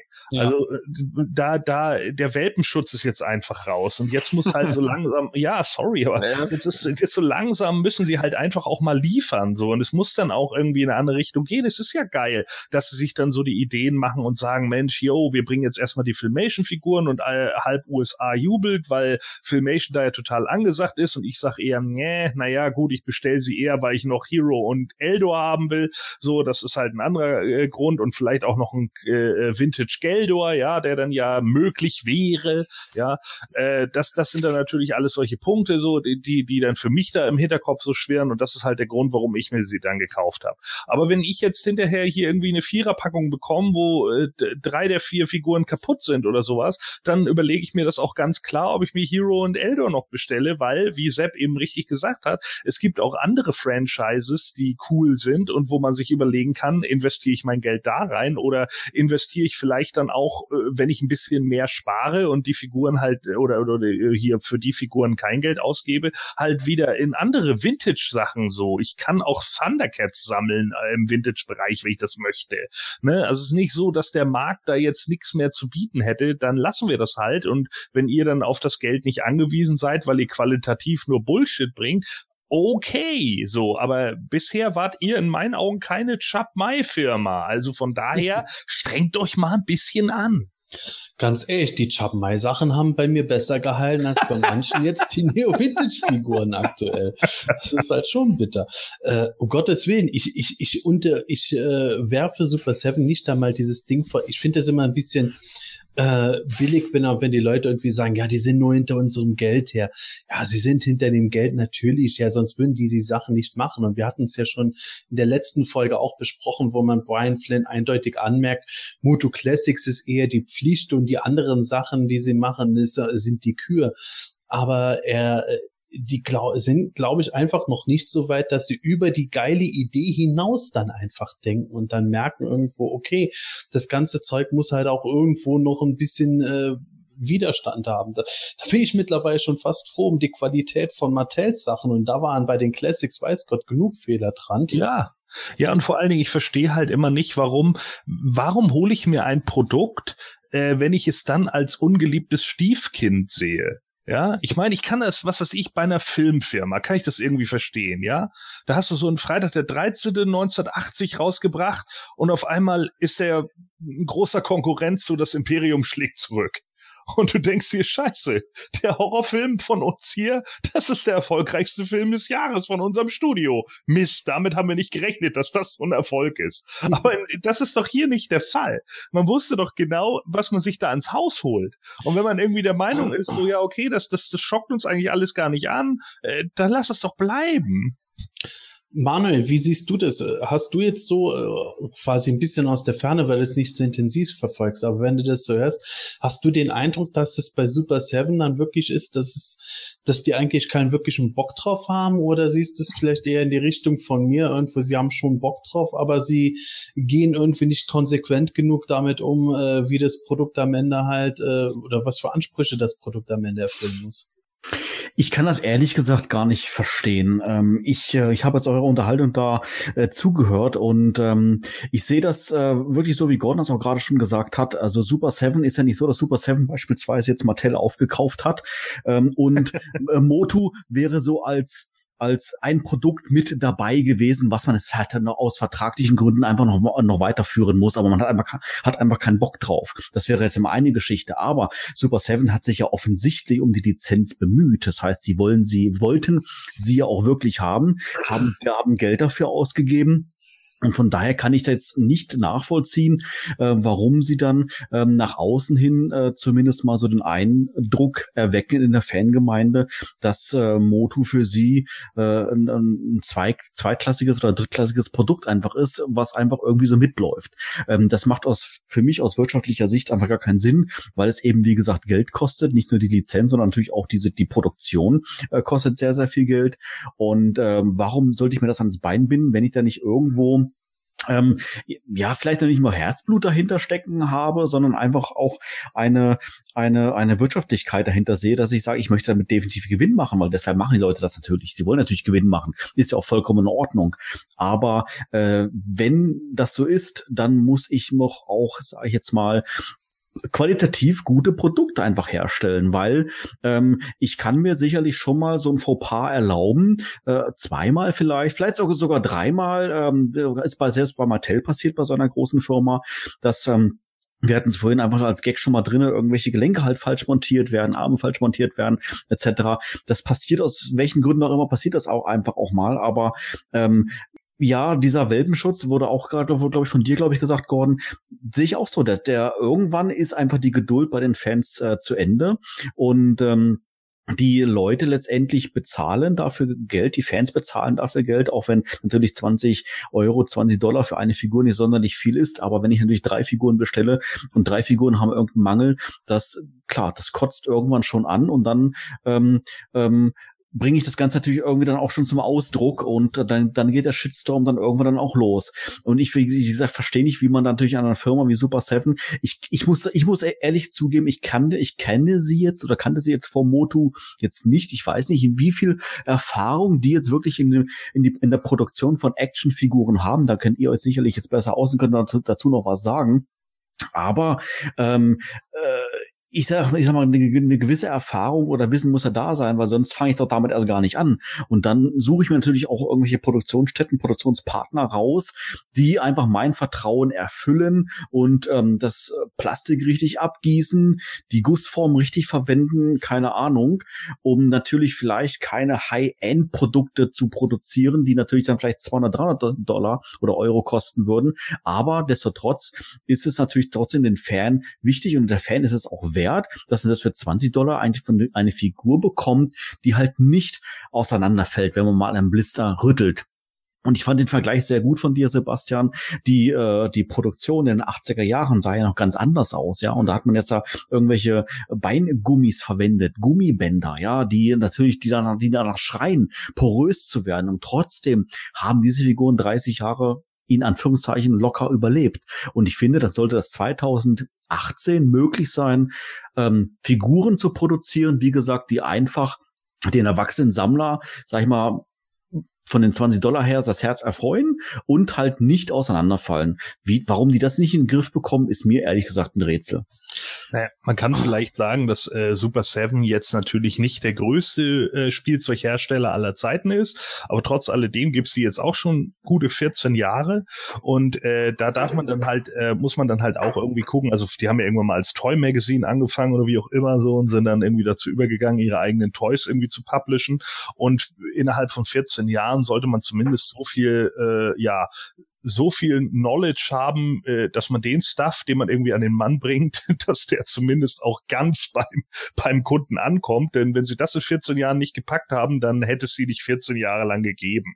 So, und ich bin auch der Meinung, dass wenn man der Head Coach schon irgendwas ist und vorne steht, dass man dann nicht äh, durchscheinen lassen sollte, dass man das Produkt irgendwie, dass man da nicht so hintersteht oder sonst irgendwie was. Man holt sich sowas ins Boot und auch wenn man nicht hundertprozentig dahinter steht, verkauft man es den Leuten wenigstens wenigstens so, als würde man 100 Prozent dahinter stehen. Und man muss das ein bisschen professionell und so dann eben ausstehen. Ich meine, was man über meinen guten Freund Scott halt sagen konnte, war, dass er immer hinter Masters of the Universe gestanden hat. Sicherlich, er hat viel Bullshit gelabert so und das wissen wir auch alle, aber äh, man kann ihm zumindest seine Passion für Masters nicht absprechen. Und das war halt immer was, was ich zumindest gut fand. Natürlich ist es dann blöd, wenn man so Euphemismen benutzt, so von wegen, ja, hier, ne, äh, das, das ist ja nur passiert, weil oder dies oder jenes blöde Ausreden will keiner hören, aber äh, trotz alledem sollte man dann eben auch hinter dem Produkt stehen. Und wenn dann eben noch solche Fehler passieren, dann muss man das professionell handhaben und sollte das auch adressieren und sollte auch sagen, das ist ein Fehler von unserer Seite und wir müssen da jetzt gucken, was da irgendwie kommt. Und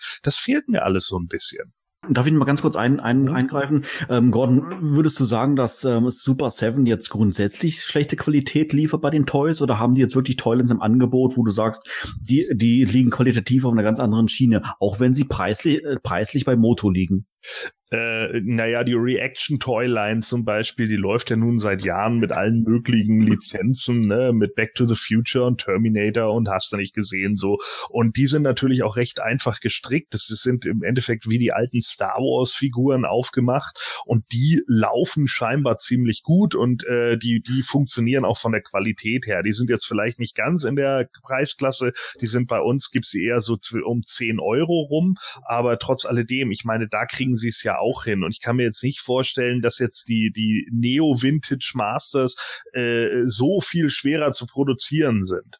Also, was ich zum einen glaube, ist, dass Super Seven bei den Reaction-Sachen das Glück hatte, jahrelang mit Funko einen Partner gehabt zu haben, äh, von denen sie jetzt Fertigungsprozesse etc. übernommen haben, wodurch einfach keine Probleme aufgetreten sind. Wenn das nicht gewesen wäre und die jetzt erst mit den Masters neu angefangen hätten, was Reaction betrifft, ich glaube tatsächlich, dann, hätte, dann wäre die Wahrscheinlichkeit gegeben gewesen, dass dem Matthias in seinem Video ein Bein von Anti-Heman abgefallen wäre.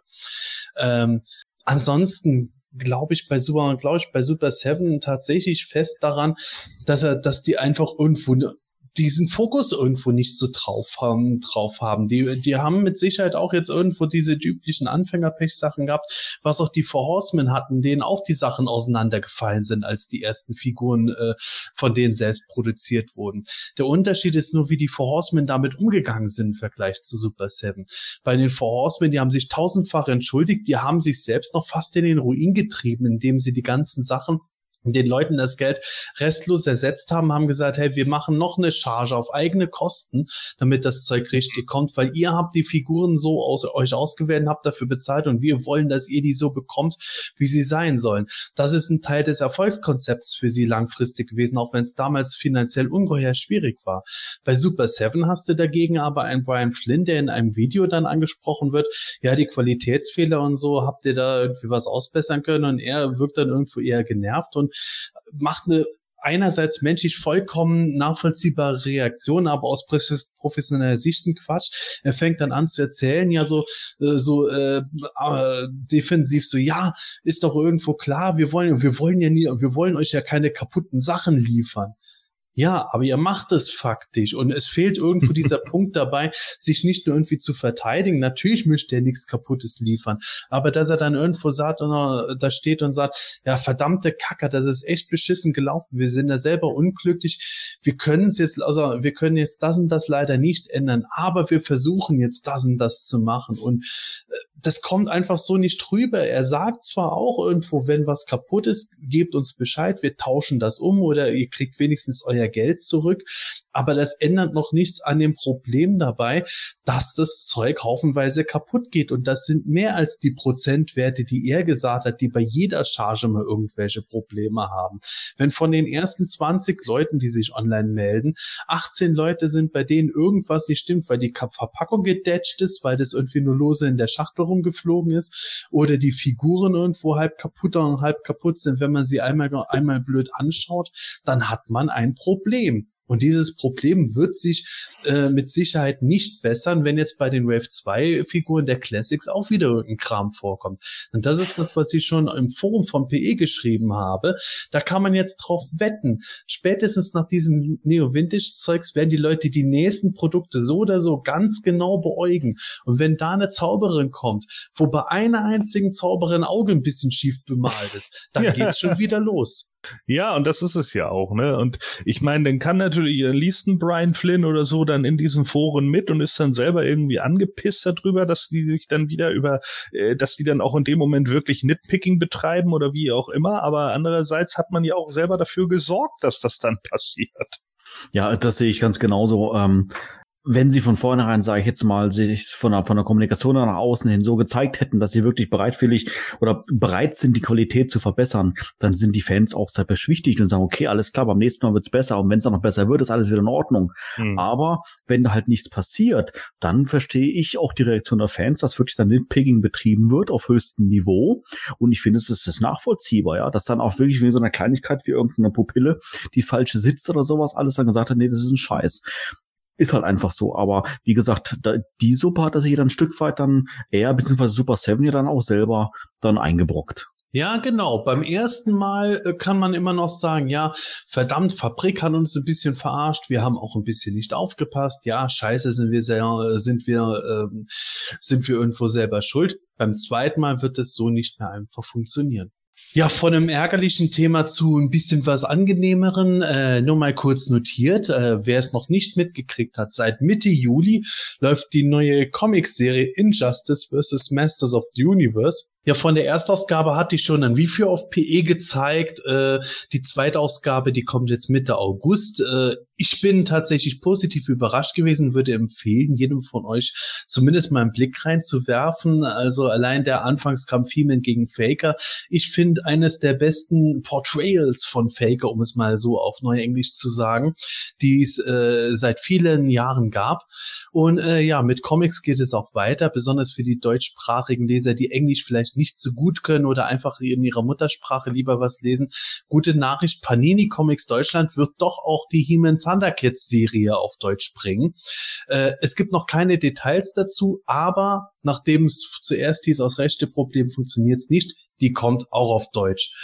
Und deswegen wird mit Sicherheit auch Injustice vs. Masters of the Universe danach auch nochmal in Deutsch erscheinen, wenn die Serie nächstes Jahr beendet ist. Gucken wir einfach mal, was noch kommt. Aber ich sag's euch, die Comic-Serie lohnt sich. Beide, um genau zu sein. Ja, stimmt. genau. Ja, äh, was auch noch äh, erhältlich ist, das ist die He-Man-Dokumentation Power of Grayskull. Da gab es mal so eine Unterstützeraktion. Der Matthias hat zum Beispiel selber mitgemacht, wo man diese Dokumentation, als die gemacht wurde, eben finanziell unterstützen konnte. Und die Unterstützer bekommen da jetzt schon ihre, ich glaube, es ist eine Blu-ray oder eine DVD, Matthias? Äh, ja, je nachdem, was man unterstützt genau, hat. Genau, also, je nachdem, was man unterstützt hat, bekommt Aber jetzt erstmal bekommt man es nur in, in äh, digital. Also man hat jetzt einen Link bekommen, wo man das Zeug streamen oder runterladen kann. Genau, und, aber, aber die Hardcopy, die erscheint. Die kommt jetzt noch. dann irgendwann jetzt dann, ja, genau. Ja. Und äh, noch krasser, die Dokumentation wird auch auf Netflix UK ausgestrahlt werden. Zumindest und US ist auch schon. Und US auch mittlerweile. Da seht ihr es brandheiß. Also das ist auch jetzt schon geplant. Die erste Dokumentation, die mal so ein bisschen größere Exposure kriegt, abgesehen von The Toys That Made Us, ist doch auch eine coole Sache. Ja, und bevor wir zu unserem Hauptthema heute kommen, haben wir noch etwas, was kurz vor der San Comic Con kam. Wer sich an die letzte Folge erinnert, der weiß, auf der San Comic Con hat The Loyal Subjects eigentlich nicht wirklich was Neues zu äh, Masters of the Universe Action Vinyls gezeigt Ja, weil sie nämlich vorher zumindest in digitaler Form präsentiert haben, wie Wave 2 der Masters aussieht. Das war für mich persönlich natürlich schon super geil, zumal ich dem Matthias gerade wieder eine Action-Vinyl-Figur äh, abge abgenommen habe.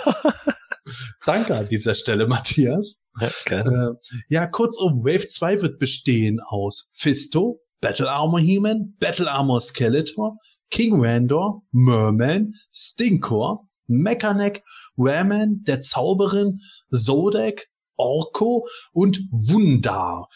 Ja, jetzt kann man natürlich schon äh, überlegen, Wunder wird wahrscheinlich wieder irgendwie so eine Chase-Version sein. Und besonders krass, es wurde sogar in Action Vinyl Battle Cat gezeigt, von dem man aber noch nichts genaues weiß, ob das jetzt so eine Bild-Figure wird. Bei Gott, ich bete das nicht. Oder ob der noch mal separat irgendwie erscheint. Auf jeden Fall, egal wie lange es noch dauern sollte, Wave 2 ist zumindest geplant und ich kann sagen, ich mag die Action Vinyls ja, nachdem ich sie anfangs kacke fand, bin ich mittlerweile ein Fan geworden. Wave 2 hat echt viele Figuren, die ich sehr cool fände. Stinker muss ich unbedingt haben. Äh, ja, Matthias, nachdem du jetzt deine Action Vinyls von Wave 1 gerade irgendwie abstößt, bist du überhaupt noch bei Wave 2 dabei? Hm, wahrscheinlich nicht. Also ich bin gerade ein bisschen so am, naja, aussortieren wäre jetzt übertrieben, aber so einfach am Schauen, was ich eigentlich aktuell, weil die stehen halt genauso rum wie die anderen, aber noch weiter hinten. Und ähm, ich finde es natürlich auch irgendwo cool, aber ich muss ganz ehrlich sagen, bei mir ist dann tatsächlich irgendwo dieser Faktor, mich nervt es, dass man da einfach so viele Charaktere oder, oder Varianten, die ich eigentlich cool finde, so schwer kriegt, weil sie eben irgendwie nur 28 Mal erscheinen oder von irgendeinem behämmerten amerikanischen Einzelhändler ein Exclusive sind. Also das ist einfach total nervig und mir ist es auch zu blöd, ganz einfach da auf Ebay oder meinetwegen auch auf Planet Eternia oder irgendwo rumzuschauen, dass ich da aber die ganzen, äh, ich bin da einfach nicht so dieser Typ Sammler und ähm, ich wie gesagt, ich hätte einfach gerne einen Knopf, wo ich sage, okay, ich hätte gerne die Wave 2 bestellt bei meinetwegen Space-Figuren oder wem auch immer und dann kommt die irgendwann und dann bin ich zufrieden. Also das, das verstehe ich nicht und äh, deswegen habe ich da jetzt auch keine Lust mehr drauf und äh, werde die jetzt auch dann eben verkaufen. Und mei, also an sich gefallen sie mir gut, aber dieses Vertriebssystem, das geht mir total auf den Senkel. Na, schauen wir mal, ob wir dich nicht bei irgendeinem künftigen PE denn dann doch nochmal überzeugen können, zumindest irgendeinen Na, also, zu nehmen. Das ist, also, das ist natürlich ein äh, Tropfen auf den heißen Stein, aber das ist auch Teil meiner äh, Ich spare für Snake Mountain Aktion. Ja, ja, so weit bin ich ehrlich gesagt noch ja. nicht, weil ich mir jetzt gedacht habe, gerade nach äh, den Neo-Vintage-Figuren mit ihren abfallenden Beinen warte ich mit Snake Mountain mal eher ab, weil ich glaube, ich flippe aus, wenn bei Snake Mountain was am Ende abfällt. Oh, sag's nicht. Sag's nicht. Ja, ich, ich beschwöre es nicht, um Gottes Willen, ja. aber ich verstehe, warum du das tust, kann ich absolut nachvollziehen, aber mal schauen. Äh, Manuel, wie siehst du das mit den Action-Vinyls? Ich finde die schick. Ich war, wo ich das gelesen habe, den Vinyls, dachte oh, hier, hier schon wieder irgendwie so ein, so ein Grützenkrampf da irgendwie, aber äh, ich finde die doch irgendwie schick. Ähm, ich, ich kann sie gar nicht genau sagen, warum. Irgendwie finde ich sie putzig. Wie, wie hießen denn diese anderen äh, Figuren in gleicher Größe? Pop-Vinyls, oder? Die Pop-Vinyls, glaube ich, waren das. Ne? Ich denke, dass das genau die waren, äh, die mir damals nicht so zugesagt haben. Von daher war ich jetzt etwas voreingenommen. Aber jetzt, wo ich die, die Bilder hier jetzt hier sehe, mit gerade mit ähm, Battle Armor He-Man und Sorcerer's Fisto und Co. und sowas, also irgendwie haben die was. Also die sehen nicht total irgendwie schräg aus mit irgendwie ja. so einem zehnfach zu großen Kopf oder so, äh, sondern es ist einfach, weiß ich nicht, putzig. Irgendwie so, ich glaube so für Sebastian so die richtige Figurengröße, um äh, in der Firma neben dem Monitor zu stellen oder sowas alles. Ja, das stimmt. Ja, Wobei genau. Mittlerweile doch ein bisschen zu viel dafür ab. Ja. ja, Gordon, was hältst du von denen? Ja, äh, wie in der Staffel schon davor, ähm, die sind schon okay. Also äh, die sind jetzt nicht so deformiert wie einige andere und äh, das passt schon irgendwie der der leichte Comic-Look und so passt halt auch mit zu denen dazu, aber ich kann zum Beispiel auch Matthias verstehen, wenn man auf diese Gashapon-artige Vertriebsart halt keinen Bock hat, ne, dass man irgendwie sechs, mhm. sechs Boxen kauft und dreimal dieselbe Figur drinne hat, dann ist es natürlich immer ätzend. Dafür muss man wahrscheinlich dann auch genügend Leute haben, die sammeln und tauschen, ja, und äh, das ist halt immer genau das Problem dann. Ähm, ich weiß gar nicht, hattest du nicht auch mal so ein Unboxing gemacht, wo du fünf, ja, ja. fünfmal Beastman hattest oder irgendwie sowas? Ja, ich glaube dreimal Beastman und, ja. und paar Mal Man at Arms. Also Man at Arms und Beastman waren definitiv öfter da als die anderen. Das, ja, äh, und ja. das ist dann für mich schon wieder so ein O-Level und äh, wie du schon richtig sagst, also mir wird das auch äh, geflissentlich auf den Sack gehen, gerade wenn du Komplettsammler bist, wenn es dann so ein Red Beastman oder keine Ahnung, äh, gab es nicht auch eine Pink? Fake, es ist immer Faker und es ist immer äh, Evelyn und Tila, das sind immer die seltenen, das ist ein ja. Scheiß. Gab es nicht auch so eine, so eine, so eine rosa Tila oder ja, so? Ja, genau. Ja, genau, erinnere ich mich ja doch richtig. Und ich glaube, es gab sogar einen Anti-He-Man, oder? Ja, es gab zwei Versionen vom Anti-He-Man sogar. Ja, genau. sogar den geilen Blood-Skeleton. Und das slime also abstruseste Varianten zum Teil, die aber Slime auch schwer gab es auch. Ja, und ja. einen goldenen, ne, oder? Ja, das war der, den es einmal gab. War das ein goldener Skeletor oder ein goldener He-Man? Also, ja, genau. Und das sind dann schon wieder so Sachen, äh, ich meine so dieses, dieses äh, Gashapon-Ding, das, das finde ich ja manchmal ganz geil. So damals beim Monster My Pocket, da habe ich mir die Dinger dann auch mal geholt, da kosten die Mark 99 und dann ist das okay, weißt du, und du weißt dann aber auch, dass du dann irgendwie da normale Monster irgendwie drin kriegst, manchmal in schrägen Neonfarben oder sonst irgendwie was, aber das hieß nicht automatisch, dass du die anderen Figuren eigentlich gar nicht kriegen kannst. Ne? Wenn es irgendwie weltweit nur 28 davon gibt, dann weißt du ganz genau, was du später, wenn du es komplett ja. sammeln willst, irgendwann auf einem äh, äh, Markt bezahlen musst. So, dann kommen die Figuren schon wieder, ja, äh, wie dieser komische Pop Disco Skeletor oder was. Ja, der kostet jetzt mal 650 Euro. Nee, ist klar. Das hässliche Scheißteil. Nee, du hast vollkommen recht. Dafür soll ich mal 650 Euro bezahlen. Ich hatte letztens irgendwie so einen Vollpfosten, der äh, mir dann tatsächlich irgendwie auf eBay Kleinanzeigen meinte, weil ich dann sagte, sag mal, was soll denn der kosten, weil er Vorhandlungsbasis reingeschrieben hatte. Und dann sagte er, ja, die, das Internet sagt 650 Euro. Und dann sagte ich, nee, das ist mir doch ein bisschen zu teuer. Und dann meinte er so, ja, ich möchte auch gern einen Porsche geschenkt haben. Da habe ich gesagt, ja, der Vergleich zwischen dem Porsche und so einer kleinen Kackfigur, der ist natürlich vollkommen realistisch. Da hast du total recht. Wir beenden das jetzt hier. Also, das sind so Leute, wo ich dann auch immer nur denke, also wenn du jetzt zuhörst, sei nicht so ein Idiot.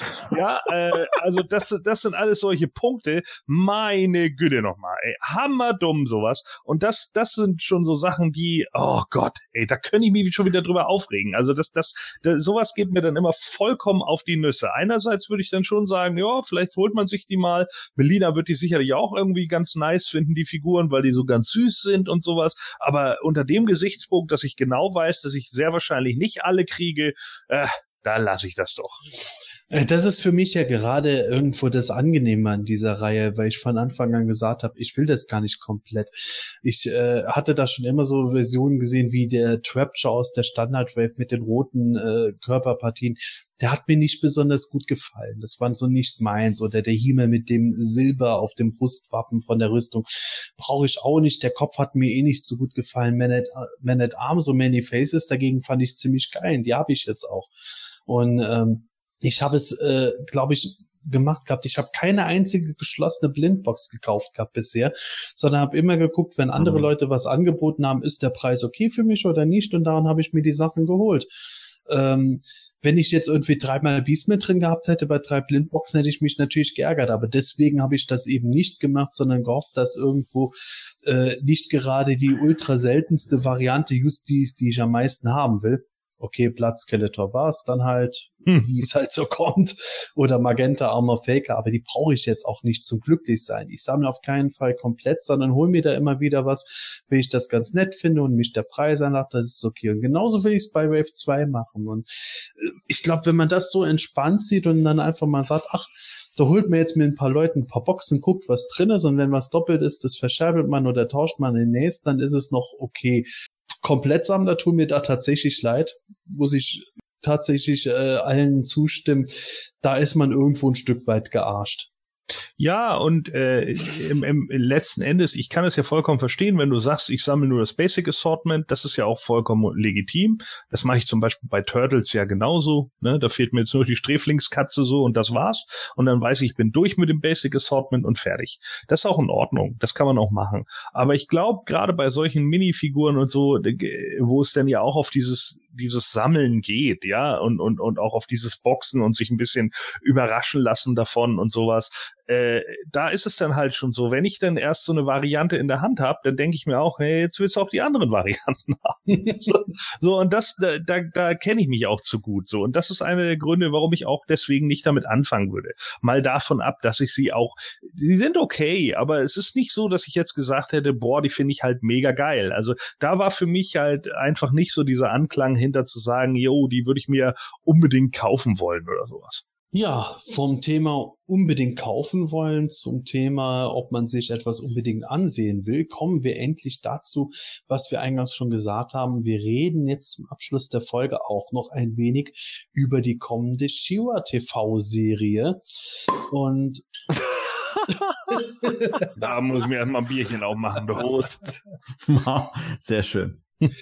Ja, ich glaube, das ist schon ein guter Start. Also auch wiederum vor der San Diego Comic Con gab es was zu sehen, nicht äh, während der Comic Con interessanterweise. Da hat man tatsächlich erste Szenenbilder der Shira and the Princesses of Power Serie von DreamWorks gesehen, die auf Netflix ausgestrahlt werden wird. Äh, Matthias, wann soll die nochmal kommen? Am, 16. 16. November. Ah, habe ich doch richtig im Kopf gehabt. Mhm. Ja, 16. November. Ab da wird die Serie auf Netflix erscheinen, wenn sich nicht noch mal was ändert. Und ja, man hat jetzt äh, mal ein hochauflösendes Bild von Shiras neuem Design gesehen. Man hat auch gesehen, wie Adora, Catra, Bo und Glimmer aussehen. Auch ein äh, nettes Hintergrundbild hat man gesehen. Und äh, ja, bevor wir the, the Big Picture nehmen, fange ich jetzt einfach mal damit an, dass wir kurz mal drüber reden, wie uns bisher die gezeigten Sachen gefallen. Da kann man bei Shiva auch sagen, da gab es schon natürlich egal wie es ausgesehen hätte, es hätte so oder so eine Diskussion gegeben, aber natürlich wurde Shiva von vielen Fans in der Luft zerfleddert und gesagt, boah, sieht ja aus wie Junge in einem, in einem Kostüm, was soll das? Ja, äh, stimmt ihr dem Ganzen zu, Gordon? Ja, also es ist halt das Problem, äh, nicht jeder kann halt mit diesem amerikanischen Anime möchte gern Stil um. Ne? Das ist so ein bisschen äh, wie die die Avatar äh, äh, Avatar-Anime-Serie, die es dann halt gegeben hat oder sowas, ja, Herr der Winde oder Herr des Feuers, wie auch immer, Herr der Elemente. Ähm, das ist natürlich schon so eine Sache. Es ist natürlich ein Stilbruch und es ist halt was anderes. Ähm, mir geht da halt immer dieses Argument so ein bisschen auf den Keks von wegen, ja, das ist keine Serie für euch, das ist eine Serie für neue Leute. Wo ich dann aber nur sage, yeah, das haut für mich nicht so ganz hin. Denn wir haben in der Vergangenheit schon immer gesehen, ist genauso wie mit Videospielverfilmungen, ja. Das ist auch, wenn man dann sagt, ja, okay, das ist aber für alle und nicht nur für die Videospielfans, da gucken aber aber zuerst immer die Leute hin, die auch Fan von dieser Sache sind. Die anderen gucken erst dann später hin. Es ist nun mal so, wenn man ein altes Franchise irgendwie auflegt, dass dann natürlich die Leute immer erstmal drauf gucken, die das schon von damals kannten. Das war mit allem so, auch mit Godzilla oder mit sonst irgendwas, vollkommen irrelevant. So, He-Man war in den 80ern was Neues und deswegen war es tatsächlich für eine neue Generation gemacht worden. Hätte man da eventuell eine Conan-Serie draus gemacht, gemacht, dann hätten wahrscheinlich die 70er Jahre Comic-Conan-Fans auch gesagt, der sieht doch überhaupt nicht aus wie Conan. So, und das ist eben genau das Ding. So, und da muss man halt sich immer wieder in, in Hinterkopf rufen, was, warum wird das eigentlich so gemacht und warum haben Leute damit ein Problem? Natürlich sind sie dann erstmal, hm, sieht das eigentlich so aus wie die Shira, die ich kenne? Nö, tut es nicht. Und das hat bei uns natürlich auch einen ästhetischen Effekt. Und wenn dann viele Leute schon gar nichts mit der Anime-Schiene zum Beispiel anfangen können, dann wird es natürlich ein ganz großes Problem, weil sie sich dann sagen, nö, das passt irgendwie nicht nicht und es passt nicht mit dem Image, was ich von der Figur habe. Und es ist dann natürlich auch immer die Frage, muss das dann so gemacht werden? Und da kann man sich dann natürlich sagen, ja, das ist aber das, was die Kinder heutzutage anspricht. Ja, okay. Aber andererseits kann man auch immer sagen, meistens ist es doch leider so, und das sehen wir ja auch in vielen Bereichen, dass wenn man die alten Fans irgendwie mit der Sache vergrätzt, geht's dann doch irgendwie in die Hose. Ja, wie sieht es denn dann aus bei dir, Gordon? Äh, du, du gehst jetzt schon ein bisschen in das Bigger Picture rein, aber was sagst du persönlich zu diesen jetzigen Designs? Wir wissen ja nicht, wie schön es animiert ist oder wie toll die Stories sind oder so. Einfach nur diese Optik von den Charakteren, die sich teilweise ja doch schon deutlich unterscheidet, wenn die Glimmer, wenn die Glimmer halt, sagen wir mal, nicht gerade Modelmaße hat und Bo halt äh, mal die Hautfarbe geändert hat das ist sowieso immer so eine Sache, äh, dieser, dieser PC-Bullshit, der heutzutage läuft. Wir müssen irgendwie jede Rasse und Klasse unterbringen, halte ich für Blödsinn. Ja, ein Shira muss jetzt deswegen auch nicht Black Power Woman sein. So, das ist für mich einfach Blödsinn. Wenn Sie der Meinung sind, Sie müssen jetzt aus Bo unbedingt einen farbigen machen, okay, dann müssen Sie es halt tun. Ich halte das für Schwachsinn. Vor allen Dingen, weil die Leute beim Whitewash immer rumschreien, beim Blackwash aber nicht. So, also da denke ich dann auch so, äh, oder dürfen es dann nicht oder wie auch immer. Also ich halte das für, für Käsekram. Das ist für mich einfach, ist für mich einfach Quark. Ein Charakter ist so oder so angelegt und dann muss man ihn nicht irgendwie ändern. Bruce Banner muss für mich jetzt auch nicht plötzlich farbiger sein. So, nur damit man irgendwie auch mal einen schwarzen Hulk hat oder was. Also das ist für mich einfach Kasperkram. Aber gut, wenn Sie der Meinung sind, das müsst ihr machen, okay. Was halte ich von dem Look? Ja, das ist okay. Also ich finde gerade bei Ketra oder so, da passt das sogar ein Stück weit, weil es irgendwie so in dieses Kawaii mit reingeht und sowas. Und ein paar von den gezeigten Bildern sind schon in Ordnung. Äh, ich kann aber auch verstehen, wenn viele Leute sagen, nö, das gibt mir einfach nix. Also ich habe nicht das Mega-Problem damit, ich finde es jetzt aber auch nicht überragend gut. Mhm. Manuel, wie siehst du das? Ich war, wo ich das erste Mal von der Serie da ein paar Bilder gesehen habe, das ist schon ein paar Wochen her, ähm, war ich etwas negativ überrascht, muss ich sagen. Ähm, weil der erste Gedanke, der mir sofort in den Kopf geschossen kam, war, das ist doch nicht Orko. Aber ähm, als das ich ist jetzt, auch nicht, das ist Shira. Ja, ja, aber ihr, ihr wisst, was ich meine. ja. Ähm, als ich jetzt dann die, die, die neuen Bilder gesehen habe nach der San Diego Comic Con, muss ich jetzt meine Meinung doch revidieren. Ähm, ich finde, das also auf mich wirkt jetzt gar nicht, gar nicht schlecht. Ähm, der neue Stil ist auf alle Fälle gewöhnungsbedürftig. Da, ähm, da gebe ich jetzt ähm, euch soweit dann auch recht. Ähm, aber äh, ich werde da der Serie auf alle Fälle eine, eine Chance geben werde mir das Ganze anschauen. Ähm, wie gesagt, die neuen Bilder finde ich gut. Ähm, das Design ist okay ähm, dass man jetzt da, wie gesagt, ein Bow so ähm, abändert, hätte ich jetzt persönlich jetzt auch nicht gebraucht. Das hätte ich auch bei, bei den Fantastic Four schon nicht gebraucht. Sie haben es trotzdem getan.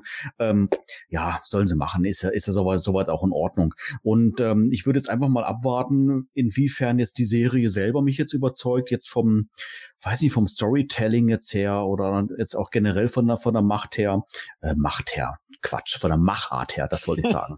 Macht her. Natürlich, die Macht muss auch stimmen von Grayskull. Äh, in dem Sie Sinne. hat auch einen großen Einfluss auf die geistige. Ja, genau. Ähm, äh, wie gesagt, das ist für mich jetzt auch noch ein wichtiger Punkt, ob die Serie dann einfach persönlich mich dann auch unterhält, ob das Ganze dann auch Spaß macht, dann anzuschauen.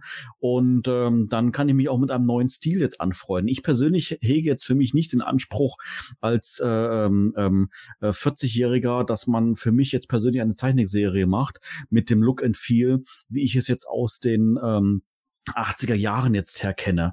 Ähm, ich gebe deinen Argumenten recht, Gordon. Ähm, natürlich sind es in erster Linie wirklich jetzt die, die Fans, oder vielleicht sogar die Fanboys, die da jetzt drauf schauen. Wobei ich jetzt natürlich auch nicht weiß, inwiefern Netflix das Marketingtechnische jetzt auch schlachtet und dann entsprechend das hervorhebt durch entsprechende Banner auf der Netflix-Seite und Co. und sowas alles. Ähm, aber auf der anderen Seite musste ich jetzt auch gerade dann denken, dass es natürlich auch ähm, ja, ich sag jetzt mal, bei den X-Men beispielsweise ja auch vom, von, der, vom, von der Kostümgestaltung, Kostümgestaltung her, wie jetzt beim Wolverine als drastische Beispiel natürlich auch extreme Veränderungen dann vorgenommen hat. Ähm, und äh, ich weiß nicht, ob das jetzt in erster Linie den wirklichen Comic-Fans jetzt wirklich gestört hat, dass er da kein gelbes Latex anhat, sondern halt, sag ich mal, modern, modernen schwarzen äh, Leder Overall oder sonst irgendwie sowas. Ähm, ich bezeichne mich da jetzt nicht wirklich als extremen Comic-Fan. Mich hat's nicht geschaut. Ich mich hat's daher gehen unterhalten selten. Vielleicht funktioniert das Prinzip jetzt hier bei Shira auch, dass man ähm, zwar als Fanboy sagt, hm, okay, das ist jetzt nicht Orko, das ist mir irgendwie dann zu drastisch, aber ähm, dann doch durch entsprechendes Marketing dann viele andere Leute dann, die einfach gerne äh, Anime oder Cartoons sich anschauen, auf Shira so aufmerksam machen und sagen, hey, das ist doch cool. Ähm, die sind selber keine Fanboys, aber erinnern sich daran, Mensch, das kennt ihr irgendwie aus den 80ern vielleicht oder vielleicht auch einfach junge Leute, sag ich mal so, wie mein, wie mein erwachsener Sohn, der ist 21, auch noch gerne hier und da Cartoons an, das sagt, hey, das gefällt mir, das werde ich mir, werde ich mir weiterhin anschauen. Von daher, ich würde jetzt abwarten, würde auch jedem den Tipp, den Tipp mal geben, dass er mal ab die, der Serie einfach mal eine Chance zu geben. Und wenn die jetzt von der, von der Machart her von der, von der, vom Story her und einfach wie das ganze Thema so dann umgesetzt worden ist mit äh, Zauberschwert und Co. und sowas alles einfach mal eine Chance geben und vielleicht macht's das Ganze dann doch Spaß und ähm, das eine oder andere, der dann gesagt, gesagt hat, die Optik äh, ist mir einfach zu zu schlecht, der dann einfach, der dann vielleicht eingestehen muss und sagt dann, okay, da, aber dafür ist das Storytelling cool und ich bleibe auf alle Fälle mal da bei der Serie dabei. Und wer weiß, ich weiß gar nicht, rechtemäßig ähm, hätte DreamWorks jetzt auch das Recht, äh, dann auch eine He-Man-Serie zu machen, wenn jetzt She-Ra, sage ich jetzt mal, wirklich für Netflix erfolgreich ist? Ja, das weiß man jetzt gar nicht so genau. Also ich, ich glaube, das hängt auch eher von der äh, Geschichte mit dem Kinofilm ab. Ja, also aber sie, sie, dürfen es mit Sicherheit machen, weil DreamWorks ja. hat ja äh, auch, auch He-Man Cartoon Rechte, ja. aber ich glaube, da ist dann das größere Ding, dass das mit Mattel zusammen und also. so läuft. Aber, aber ich, aber ich freue mich, ich freue mich grundsätzlich, dass es da in der Richtung was Neues gibt und ich finde cool, dass es mittlerweile mit Netflix und auch mit äh, Unternehmen wie Amazon einfach möglich ist, relativ schnell ähm, ähm, so, solche neuen Serien umzusetzen. Ich denke das immer wieder mal, wenn ich jetzt gerade durch beide Streaming-Angebote so durchblättere, was es da an Serien gibt und sowas alles. Ja, das wäre ja, sag ich mal, vor diesen beiden Streaming-Diensten ja undenkbar gewesen, dass es da, keine Ahnung, ähm, äh, allein von Marvel, wie viele Serien es da gibt, ja. Und äh, von daher finde ich es gut, dass es diese Möglichkeit gibt und vor allen Dingen finde ich gut, dass es auch so schnell eigentlich jetzt geht.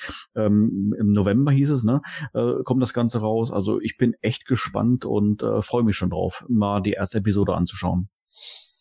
Ja, also zumindest die erste Episode äh, kann man sich schon, denke ich mal, anschauen, allein um ein bisschen besser mitreden zu können, wie die ganze Serie jetzt gemacht ist. Aber allein diese äh, Artworks, die jetzt bisher gezeigt wurden, äh, ich finde die Kulissen ungeheuer schön gemacht. Äh, gerade dieses Panoramabild auf das neue Crystal Castle, zumindest sieht es aus, als wäre es das Crystal Castle, äh, gefällt mir wirklich gut. Äh, was mir jetzt nicht ganz so taugen, sind manche der Designs.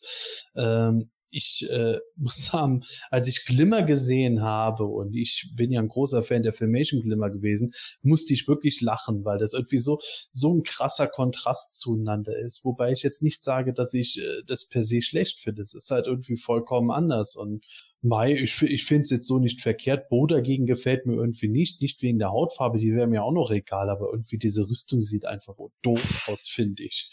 Und äh, Adora, da habe ich irgendwo ein Problem damit, dass die eine Jacke anhat, wo ich mir denke, hey ja, zurück in die Zukunft der Zeichentrick. Äh, was ist das jetzt? Das sieht irgendwie so aus, als wäre da irgendwie was aus dem äh, Zurück in die Zukunft Teil 2 Drehbuch irgendwo äh, adaptiert worden. Irgendwie, ich weiß nicht, diese Jacke, da komme ich nicht ganz drauf klar mit. Catcher ist für mich okay, kann ich nichts sagen. Und Shiva, also tut mir leid, mir gefällt Shiva tatsächlich gut. Ich verstehe, was manche sagen, die dann irgendwie meinen, ja, wenn man jetzt diese wehenden Haare weglässt, dann sieht es daraus wie ein Junge im Kostüm.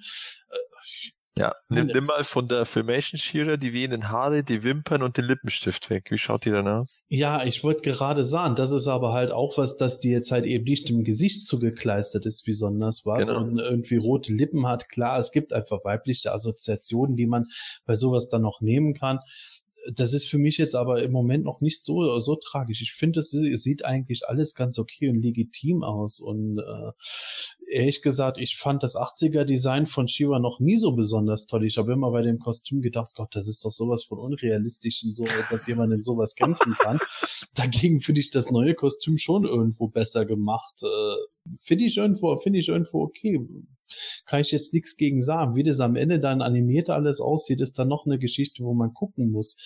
Ich verstehe auch, dass man irgendwo sagt, ah ja, das Kind, das ist schon ein bisschen scharfkantiger gemacht, das sieht eher maskuliner aus. Ja, gestehe ich alles zu. Ich finde es dann aber irgendwo lächerlich, wenn dann angefangen wird zu sagen, irgendwo, oh ja, das ist jetzt irgendwo äh, so irgendwie so eine Gender-Swap Shiva, die in Wirklichkeit Junge, so ein Geschlecht umgewandelt wurde. Ach Leute, kommt bitte schön, werdet langsam auch mal erwachsen. Ihr seid nicht mehr zwölf auf dem Pausenhof. Also das ist dann wirklich so, so ein Zeug, wo ich, wo ich sag, wenn, wenn einer auf dem Niveau anfangen will zu diskutieren, da klinke ich mich einfach aus, weil mir das irgendwo zu albern dann wird. Es kann einem gefallen, es kann einem nicht gefallen. Ich, ich sehe ich sehe gewisse Probleme und Probleme dabei, die andere sehen. Ich muss aber sagen, meine Tochter, äh, die Zwölfjährige und meine Tochter, die Achtjährige, die haben beide jetzt in die Richtung überhaupt kein Problem gehabt, dass sie gesagt hat, oh, das sieht ja aus wie ein Junge. Die haben das Design von Shiva eigentlich ganz okay gefunden. Die hatten nur mit allen anderen Sachen Probleme. Gerade meine Große, die ist irgendwie gar nicht drauf klargekommen, wie die anderen Charaktere alle aussehen. Die ist eindeutig eher bei Filmation drin und die Jüngere, die hat dann auch hier so, aha, so sieht die jetzt aus, ja, hm, komisch zur Cat war und so. Shiva kam da noch am besten bei denen an und äh, so ähnlich geht es mir auch, wobei, wie gesagt, also Glimmer finde ich noch irgendwie ganz witzig. Das hätte ich mir echt vorstellen können, dass das so die Tochter von der 80er Glimmer jetzt wäre. Also dafür, da bin ich aber weiterhin noch offen, um zu gucken, was jetzt daraus entsteht. Äh, Veränderungen können da kommen, wie sie wollen ich bin mal gespannt, wie das weitergeht. Aber bevor ich jetzt zum Thema Veränderungen sinnvoll oder nicht komme, Matthias, was sagst du zu diesen Designs? Es ist jetzt tatsächlich eine der Stil, den ich mir gewünscht hätte. Ähm, aber ähm, ja, es ist der Stil, für den sie sich entschieden haben. Und ich finde teilweise, also ich finde zum Beispiel das Beutel mit, mit der Glimmer und der Dora und dem Bow, das finde ich irgendwie so am, am stimmigsten von allen bisher. Und auch dieses äh, vielleicht Crystal Castle, also das schaut schon äh, sehr cool aus.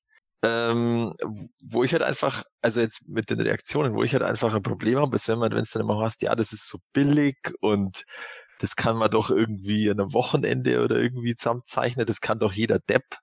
Äh, das finde ich halt ziemlich anmaßend und auch frech gegenüber den äh, Machern, weil wenn man es genau nimmt, war Filmation auch sehr billig gemacht, also zumindest Kosten optimiert. Wenn das genau muss ich auch sagen. Also, also wenn man, wenn man sowas, aber billig war es schon. Also es hat natürlich, sie haben es wirklich sehr schlau gemacht, um da wirklich aus dem, aus den wenigsten Mitteln das meiste rauszuholen. Das muss man ihnen zugestehen. Aber äh, ich denke, da wird jetzt bei der wird deutlich mehr Aufwand betrieben vom animationstechnischen her und auch vom zeichnerischen her. Ähm, und wie gesagt, also ich finde also Standbilder finde ich immer sehr problematisch, die jetzt quasi als äh, Beurteilung von der Serie herzunehmen. Erstens, wie gesagt, äh, die Geschichte ist ja auch durchaus wichtig, also wie sie da überhaupt jetzt herangehen, ja, wie ist die Adora am Anfang überhaupt bei der Horde oder ist sie nicht bei der Horde oder wie entdeckt sie, dass sie Shira wird? Keine Ahnung, weiß ja keiner. Also äh, da bin ich schon gespannt drauf. Und ähm, ja, dann, wenn das dann Ganze eben in Bewegung ist, ja, das, äh, das ist ja auch nochmal ganz was anderes. Wie ist da die Dynamik und ist es irgendwie gut animiert, dann, dann, dann fällt das, ehrlich gesagt, der Stil fällt dann irgendwann gar nicht mehr so auf. Ich muss jetzt schon wieder den Star Wars-Vergleich bringen. Also ich muss ganz ehrlich sagen, wie ich das erste Mal Bilder von damals bei Clone Wars gesehen habe, da habe ich mir auch gedacht, äh, pff, also irgendwie schaut das komisch aus. Aber dann, wie die Serie hat sich ja tatsächlich auch weiterentwickelt dann in den, also sowohl vom Animationsstil als auch von den Inhalten her. Und äh, Clone Wars ist jetzt einfach, äh, jetzt geht's ja auch weiter mit neuen Folgen. Äh, das ist wirklich integraler Bestandteil vom Star Wars äh, Franchise. Und äh, wie gesagt, ich, also ich schaue mir die Serie auf alle Fälle komplett an ähm, und, und, und bin sehr gespannt. Äh, ich bin da, ich bin schlicht und ergreifend äh, heute sehr enttäuscht von den Reaktionen, wie man da gleich dann immer so ausrasten kann, äh, dass das irgendwie die Kindheit zerstört und wie man, wie man so, äh, äh, wie man ähm, das so schlecht darstellen kann, die schöne Shira und lauter, also das finde ich als alles so, ja, man, es kann einem nicht gefallen, aber deswegen muss man ja die Leute nicht beschimpfen, die halt einfach sich für diesen Stil entschieden haben. Und ähm, wie gesagt, es wird nichts davon zerstört. Ich kon, ich kon, ich muss einen Klick machen bei, bei Netflix und kann mir die, die Audio Filmation Serie von äh, Shira schauen und konnte diese Serie komplett ignorieren. Und äh, das ist halt etwas, ähm, also ich finde das ganz, ganz sch schlimm teilweise, die Reaktionen drauf, wie die Leute beschimpft werden. Ähm, war ja schon damals so, wo, die, wo dieses erste Instagram-Beutel war.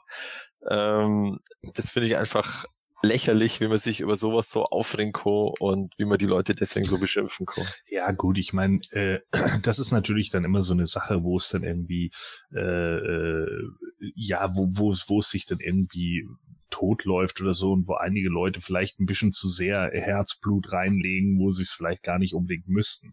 Äh, trotz alledem bin ich auch einer, der sagt, äh, äh Michael Bay, hör bitte auf, Filme zu machen. So, ja, das ist, das ist unerträglich, was du hier irgendwie fabrizierst. So, ähm, vor allen Dingen im Transformers-Bereich. So, aber es gibt eben Kinder, die es heutzutage toll finden und der, die, die Filme haben ja auch ganz gutes Geld abgeworfen, also gibt ihm zumindest Hollywood, zumindest die Geldmaschinerie dahinter gibt ihm ja recht.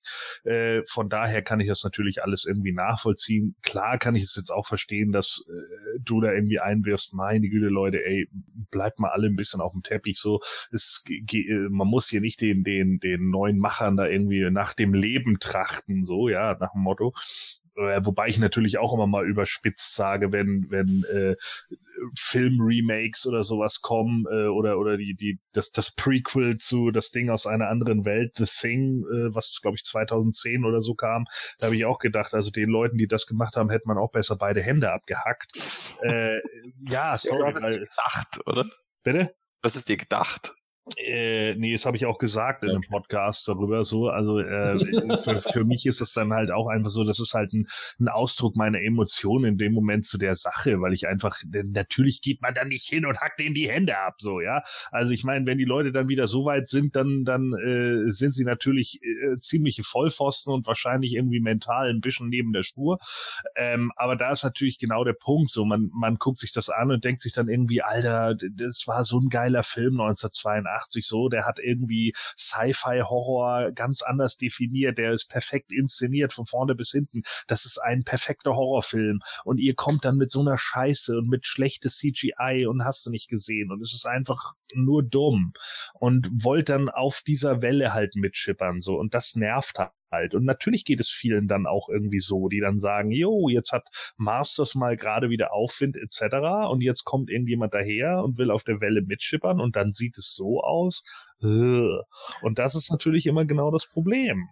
Also auf der Welle mitschippern, das finde ich aber äh, schwierig, weil es gibt ja eigentlich gar keine Welle. Also das, äh, wenn man wenn man es genau nimmt, also das ist ja eigentlich das Einzige, was jetzt so ins in Mainstream rübergeht. Und nee. und ja, nee, also ich meine es jetzt ja, guck mal, bei The Thing war es ja auch im Endeffekt so, da kannst du auch sagen, es hat keine wirkliche Welle gegeben. Es war nicht plötzlich ein Riesenbedarf an, oh mein Gott, wir müssen das Ding aus einer anderen Welt nochmal neu ver verfilmen, sondern da hat sich irgendjemand gedacht, hey, das war ja auch mal in, und wir haben da irgendwie ein Fandom für, also machen wir jetzt mal was und dann gucken wir, wie das läuft.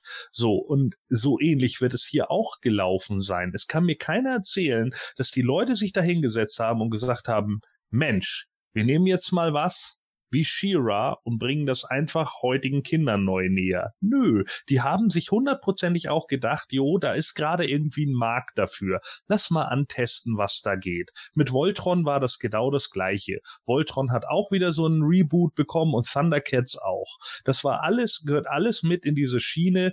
Die 80s sind zurück und wir gucken jetzt einfach mal, äh, was da so zu machen ist, weil mit anderen Brands wie Transformers funktioniert es ja auch und dann gucken wir mal, was irgendwie geht. Und genau das machen sie ja jetzt. Aber dann ist ja die Frage, warum sie dann nicht äh, doch ein bisschen näher, zumindest optisch von dem, was wir bisher gesehen haben, am Quellmaterial dranbleiben. Genau. Ja dann auch nicht weiter schwer gewesen zu sagen, ja okay, wenn wir uns als Publikum jetzt wirklich nicht ein neues Publikum erarbeiten wollen, sondern äh, das Nostalgie-Publikum holen. Da modernisieren wir das Ganze ein bisschen, tweaken hier und da ein bisschen was, so wie es ja auch äh, bei anderen Masters-Medien äh, in den letzten Jahren geschehen ist. Ja. Dann bringen wir das einfach irgendwie als äh, Soft-Reboot raus oder sowas. Stattdessen gehen sie aber wirklich einen radikal anderen Weg, der halt wirklich überdeutlich danach, danach riecht, dass man eben nicht alleine dieses Publikum haben will, die äh, Männer und Frauen, die früher als Kinder das geguckt haben, sondern dass man irgendwo jemanden erreichen will, der äh, nicht die Serie einschaltet, weil er die von früher kennt. Ja, aber da ist eben genau jetzt die Frage so, warum hat man es so gestaltet? Natürlich haben wir ja auch welche, die tatsächlich das Ganze nochmal im alten Filmation-Look machen. Ne? Was war das jetzt irgendwie hier? Resurrection of Faker oder wie hieß der Kram? Return ja, of Faker, aber das ist ja Fan. Ja, das, so what? Also trotz, Fanprojekt. Äh, genau, ein reines Fanprojekt, so. Aber auch da, da würde man natürlich auch hauptsächlich die anderen Fans mit abgreifen und die holt man ab und die finden das toll, weil es eben wieder genau wie die alte Serie ist und dann sagen die halt, ja, yeah, cool, es ist wie, äh, wie, wie die alte Serie und vielleicht kann das auch in Produktion gehen, wenn ihr Kickstarter habt. So, und hier macht man das halt anders. Hier sagt man sich halt, ja, wir nehmen jetzt einfach ein altes Franchise und gucken mal, wie das in einem neuen Gewand aussieht. Bei Voltron hat man es ja ähnlich gemacht, aber Voltron ist zum Beispiel näher am Original dran. Da passt es auch eher, weil man da eben wie auch noch äh, wieder in diesen Anime-Bereich gegangen ist, der Voltron ja auch vorher war. Und das ist eben genau der Punkt. Aber vielleicht hat auch deshalb Voltron halt einfach seine Anhänger und wird auch gefeiert und keine Ahnung. Ich weiß nicht, ob die Shira-Serie nicht in, in, zwei Jahren total gefeiert wird, weil alle sagen, jo, die entpuppt sich als äh, äh, Hidden Gem oder wie auch immer. Also es ist ja auch so, dass es nicht nur negative Reaktionen gibt. Also wenn Richtig. du jetzt, wenn du jetzt mal so ich verfolge es jetzt ehrlich gesagt nur auf Twitter. Äh, also es gibt durchaus auch äh, positive Reaktion drauf und dann eben auch wieder Fanarts und die dann die neue Shira eben äh, jetzt schon umsetzen eben und also das ist durchaus auch da, ja, die Begeisterung und die ja. Freude drauf, dass das alles jetzt mal, also das äh, über den neuen Stil, der kommt auch positiv oh ähm, und und äh, ja, das muss man auch sagen. Ähm, ich finde vor allen Dingen, dass die positiven Reaktionen eher so außerhalb der Masters of the Universe Fanforen genau. und Fangruppen kommen. Genau. Äh, so ähnlich wie äh, man festgestellt hat, der lachende Prinz Adam, gut, der kam auch innerhalb des, äh, des Fandoms äh, gut an, aber besonders außerhalb des Fandoms hat er ja lagen. Ja. Das finde ich dabei interessant, dass äh, so tendenziell eher so die eingefleischten Fans irgendwie sagen, Gottes Willen, was macht ihr denn da? Und die nicht so eingefleischten Fans eher sagen, oh ja, sieht doch cool aus. Kann ja. ich auch zum Teil nicht so ganz nachvollziehen. Ja, vielleicht, weil die, noch, wenn die, weil die noch nicht so verbohrt sind. die halt so, die haben halt nicht diese feste Vorstellung vielleicht, so dass man sagt, okay, ich, ich, ich muss gar ganz ehrlich sagen, ich finde die, die Shira, die hat halt einfach dies, durch diesen Filmation-Cartoon, das ist einfach eingebranntes Bild, weil das haben wir ja schon beim Sideshow, äh, bei der Sideshow-Statue gesehen, das hat auch für Diskussionen gesorgt, aber es ist halt eine Statue, ja, die erscheint und dann interessiert es keinen mehr. Und äh, aber bei einer Serie, da mein klar, die ist natürlich ein bisschen äh, äh, auch, äh, die hat auch natürlich ein bisschen eine weitere Wirkung als so eine Statue für 600 Euro. Äh, das ist jetzt bei Entertainment Weekly und also die Berichterstattung über, über die Shiro-Serie. Also es geht schon wieder in Mainstream und es geht über, es werden dann äh, bei YouTubern wird das besprochen und bei ähm, eben in, in, in Zeitschriften und so. Also es geht immer ein bisschen darüber hinaus und dann dadurch ist natürlich auch die, die, die Aufmerksamkeit da größer und, und äh, wird irgendwie dann doch wieder äh, nochmal äh, erreicht ganz neue Kreise. Auf, auf negativer und auf positiver Seite habe ich das Gefühl. Das ist, das ist eigentlich schon genau das, was ich äh, eben gerade mit meinem Vergleich mit Wolverine äh, versucht habe ähm, zu, zu erklären.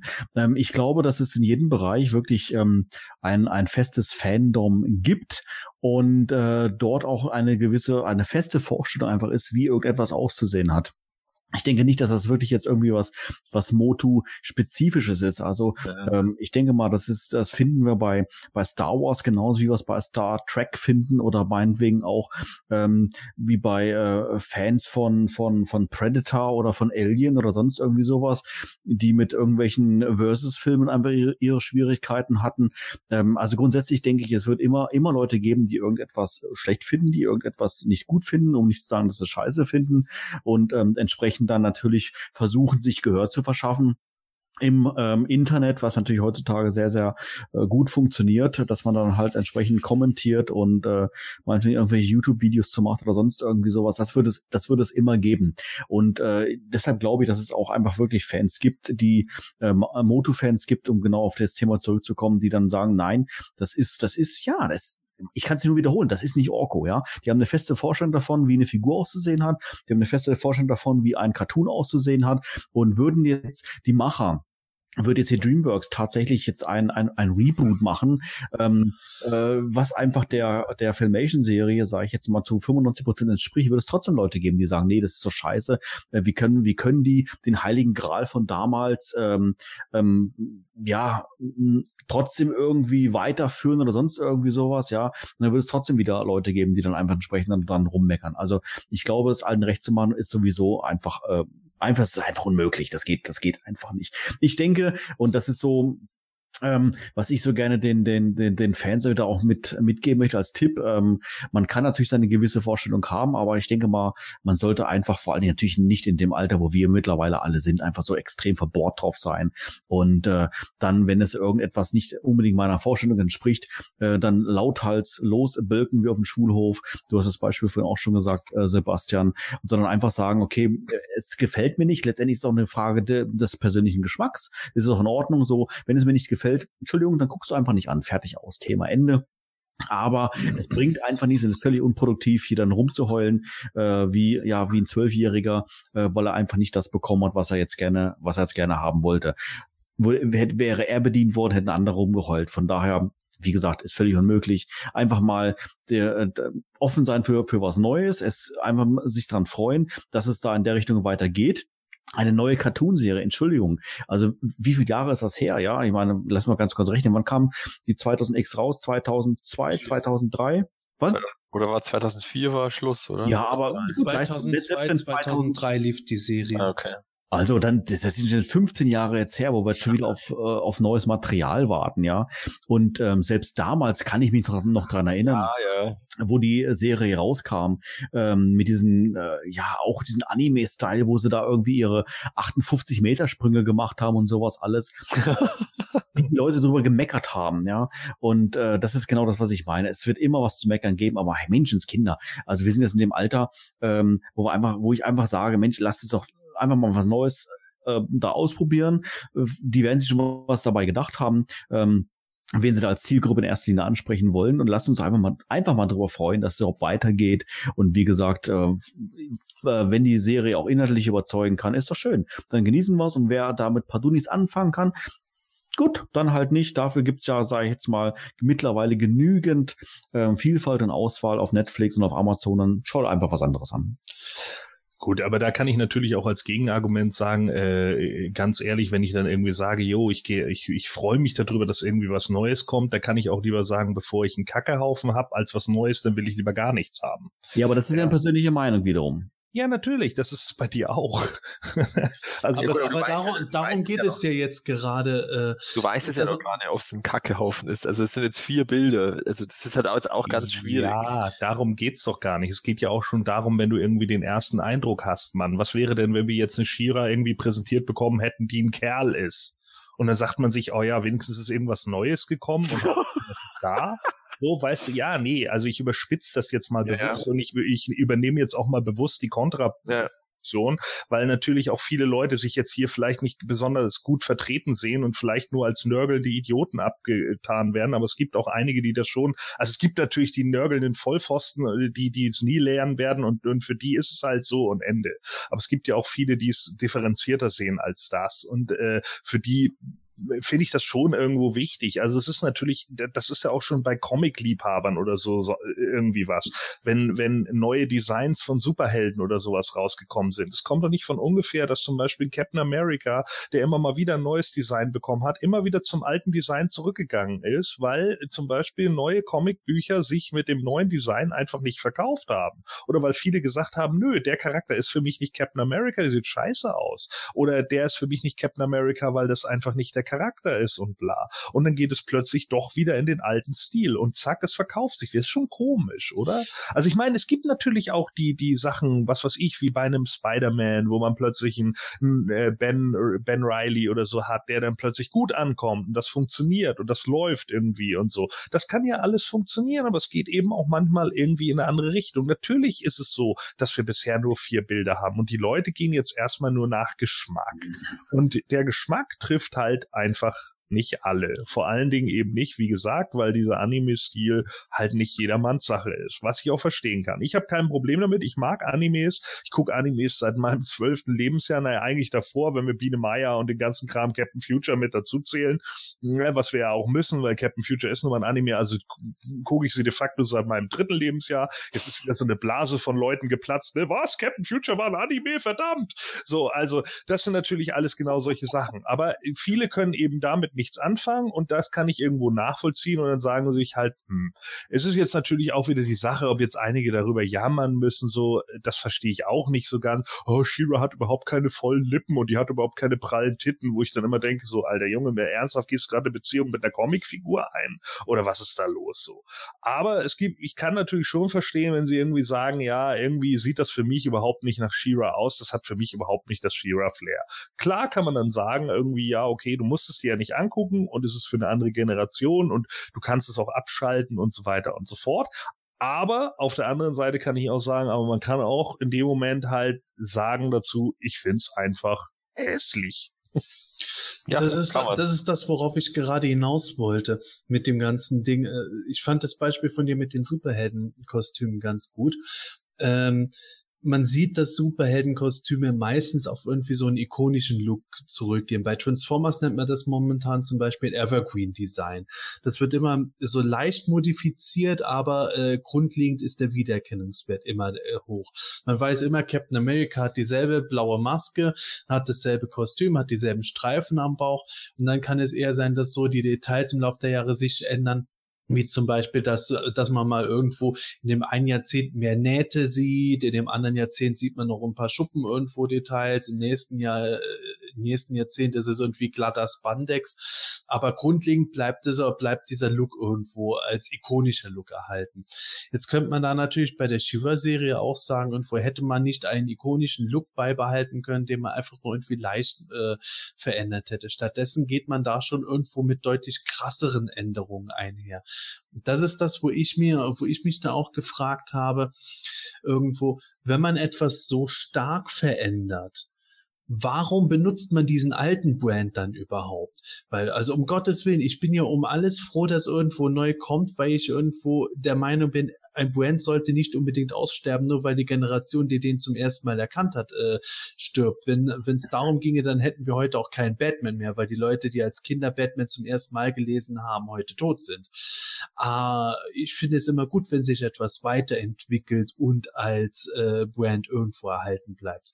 Aber nichtsdestotrotz ist halt das Thema dabei, wäre es bei so starken Veränderungen, wie wir es hier jetzt zum Teil, meiner Meinung nach zumindest sehen, nicht dann schon fast sinnvoller, was ganz Neues anzufangen, zumal Chihuahua eben ja etwas ist, das nicht so im allgemeinen Fokus seit Jahrzehnten steht, sondern eigentlich seit den 80ern nicht existiert hat. Oder traut man sich das nicht, weil man eventuell doch alte Leute abgreifen will? Hm. Das ist jetzt die Frage, die ich ja. in die Runde stelle. Also ich finde ehrlich gesagt die die Veränderung ist nicht so extrem krass. Also ich kenne es die ich habe She-Ra nie nie gesammelt. Äh, ich habe äh, auch den Filmation Cartoon damals nie wirklich äh, aktiv geschaut, aber ich habe She-Ra sofort als She-Ra erkannt. Also von daher ist die Ähnlichkeit für mich sage ich mal, ausreichend. Aber um äh, das deine Frage da jetzt nochmal aufzugreifen, äh, Sebastian, äh, bei Superhelden, so wie Captain America oder auch Spider-Man und sowas, die haben natürlich alle sag ich mal, eine, wirklich, wie du sagst, eine Linie, die sie einfach durchgehen. Aber nehmen wir doch jetzt einfach nochmal als Beispiel, weil ich schon zweimal gesagt habe, Wolverine. Mhm. Ähm, der ist es ja, es, für meines Erachtens, extremer kann man die eine Figur ja gar nicht, äh, gar nicht unterschiedlich gestalten. Vom, vom Comic her und nachher zum Film. Aber ganz ehrlich, ähm, wäre der Film so gemacht worden von der Optik her, wie es eine Comicbücher ich hätte mir das nicht angeguckt. Also, für das dann mit diesen Haaren, ja, genau, stimmt.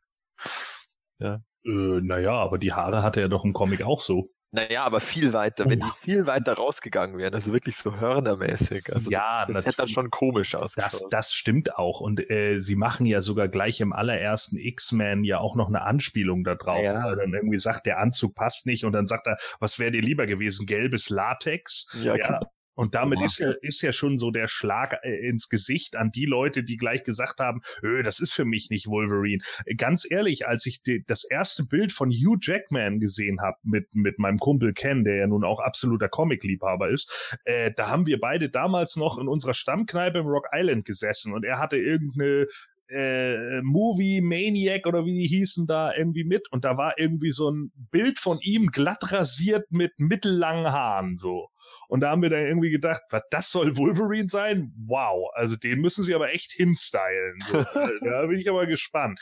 Aber mittlerweile, der hat die Rolle einfach so, äh, der hat die einfach verinnerlicht und so übernommen und und und so aufgesogen, dass man ihm auch den Logan dahinter Genau. halt einfach abkauft. Das wollte ich auch gerade sagen, ja. Naja, war- also der, der hat es mit, richtig. Mit, mit Lesebrille da gesessen das war immer noch Wolverine. Ja, genau.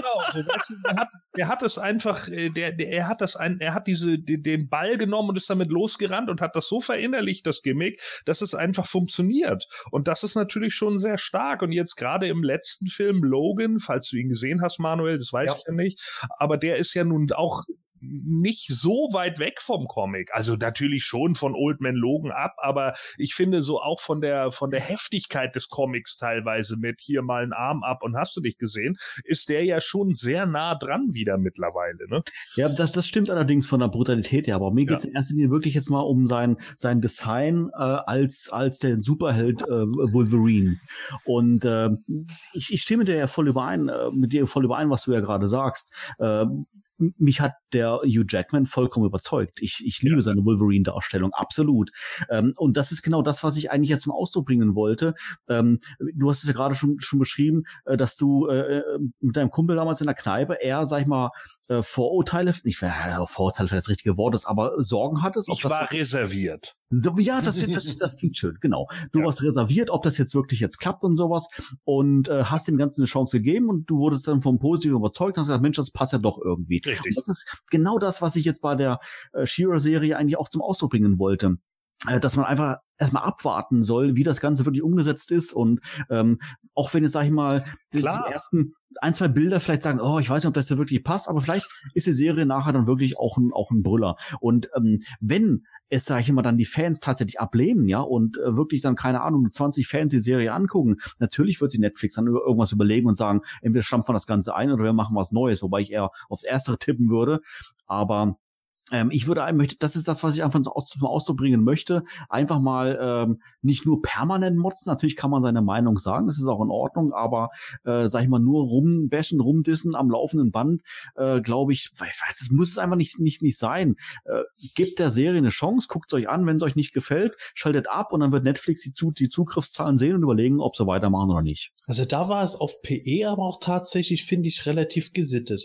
Äh, Im Vergleich zu anderen von auf He-Man.org zum Beispiel hatte ich den Eindruck, dass die Leute irgendwie voll ausgeflippt sind und gut, die Amis haben ja eigene Probleme in ihrem Land momentan, die sie auch übertragen. Da ging ja dann direkt irgendwo so diese Lesbian-Gay-Community-Debatte los irgendwo und das äh, Gender-Zeugs irgendwo, wo ich dann sage, ja meine Güte, man muss aber auch nicht alles irgendwie übermäßig äh, kritisieren, nur, nur weil mal was ein bisschen anders ist. Äh, auf PE dagegen irgendwo kam das tatsächlich, wie Gordon gesagt hat, jeder hat auch irgendwo das Recht zu sagen, wenn er was scheiße findet. Und das finde ich vollkommen in Ordnung. Äh, da war ich wirklich sehr, äh, ich sag nicht positiv überrascht, aber ich war einfach erfreut darüber, dass es halt eben nicht irgendwie auf unterster Schiene im Forum dann irgendwo ablief. Äh, das fand ich halt schon sehr angenehm. Was ich dabei jetzt irgendwo noch sehe, ist so, ist so dieses Thema, äh, gerade wenn ihr von Wolverine redet, das blau-gelbe Kostüm von ihm in den Comics, so wie es da war, fand ich noch nie so super toll. Je nach Zeichen hat es mal mehr, mal weniger funktioniert, aber ich war da noch nie so super begeistert. Und in den Comics selbst hat man seit den 80ern auch gesehen, dass es immer wieder aufgebrochen wurde, dass Logan in Zivilklamotten rumgerannt ist oder ohne Maske oder dann irgendwie 50.000 Kostüme ausprobiert. Und ähm, ich glaube tatsächlich auch, dass äh, irgendwo der Look von ihm, abgesehen von diesem äh, gelb-blauen Kostüm, äh, sehr oft irgendwo mittlerweile definiert wird in Jeanshose und äh, Schießerunterhemd, sagen wir mal so. Ja. Ähm, und das ist für mich so ein Ding, wo ich das auch sehe, dass sich Sachen auch im Laufe der Jahre erst ergeben, wo man dann irgendwo sieht, hey, dieser erste Look ist vielleicht nicht der ikonische Look, der über Jahrzehnte bestehen wird, sondern zehn Jahre später oder so kommt irgendwo plötzlich ein neuer Look, der äh, dann plötzlich zum ikonischen Look äh, wird. Ich sage jetzt nicht, dass es bei Shiva so ist, aber rein theoretisch könnte es ja tatsächlich sein, dass irgendwo in 20 Jahren wieder stehen und die Shiva, wie sie jetzt bei dieser neuen Serie gezeigt wird, mit ihren Radlerhosen und dem Rock oben drüber, dass das eigentlich der bekanntere Look ist und der beliebtere Look als die Shiva, die einfach nur ein Mini-Röckchen in den 80er Jahren drin hatte und, und ein bisschen, ein bisschen was von ihrem Brustansatz hat rausfallen lassen, damit Hordak vielleicht etwas abgelenkt ist. Überspitzt gesagt. Das könnte ja auch irgendwo stattfinden. Äh, Dinge entwickeln sich weiter. So wie Batmans Kostüm sich äh, immer wieder weiterentwickelt hat, kann es auch mal radikalere Änderungen geben. Und um da jetzt diesen Punkt endlich abzuschließen von dem, was ich sage, ist, das kann natürlich geschehen und vielleicht, wenn das geschieht, würde sich dann im Nachhinein herausstellen, dass diese Änderung, die ich als durchaus äh, größer empfinde, dann zum Positiven gewesen sind. Ja, aber ähm, wann, wann wäre es denn schlechter? Ab wann kann man denn die Grenze ziehen, wo es zu viel Veränderung gibt, wo der Brand zu sehr verfremdet wird äh, und nicht mehr wiedererkennbar ist? Jetzt zum Beispiel die Thundercats War Serie, die wird ja äh, riesig kritisiert, weil es irgendwie so, so niedlichen Look hat und irgendwie nur noch auf Humor geht, was die Leute nicht sehen wollen. Teen Titans Go wird aus ähnlichen Gründen kritisiert, hat jetzt aber gerade seinen Kinofilm, was die ernsthafte, beliebtere Teen Titans Serie nicht gekriegt hat. Wo zieht man da irgendwo eine Grenze? Wann ist es gut, wann ist es schlecht? Nur dann, wenn es sich verkauft?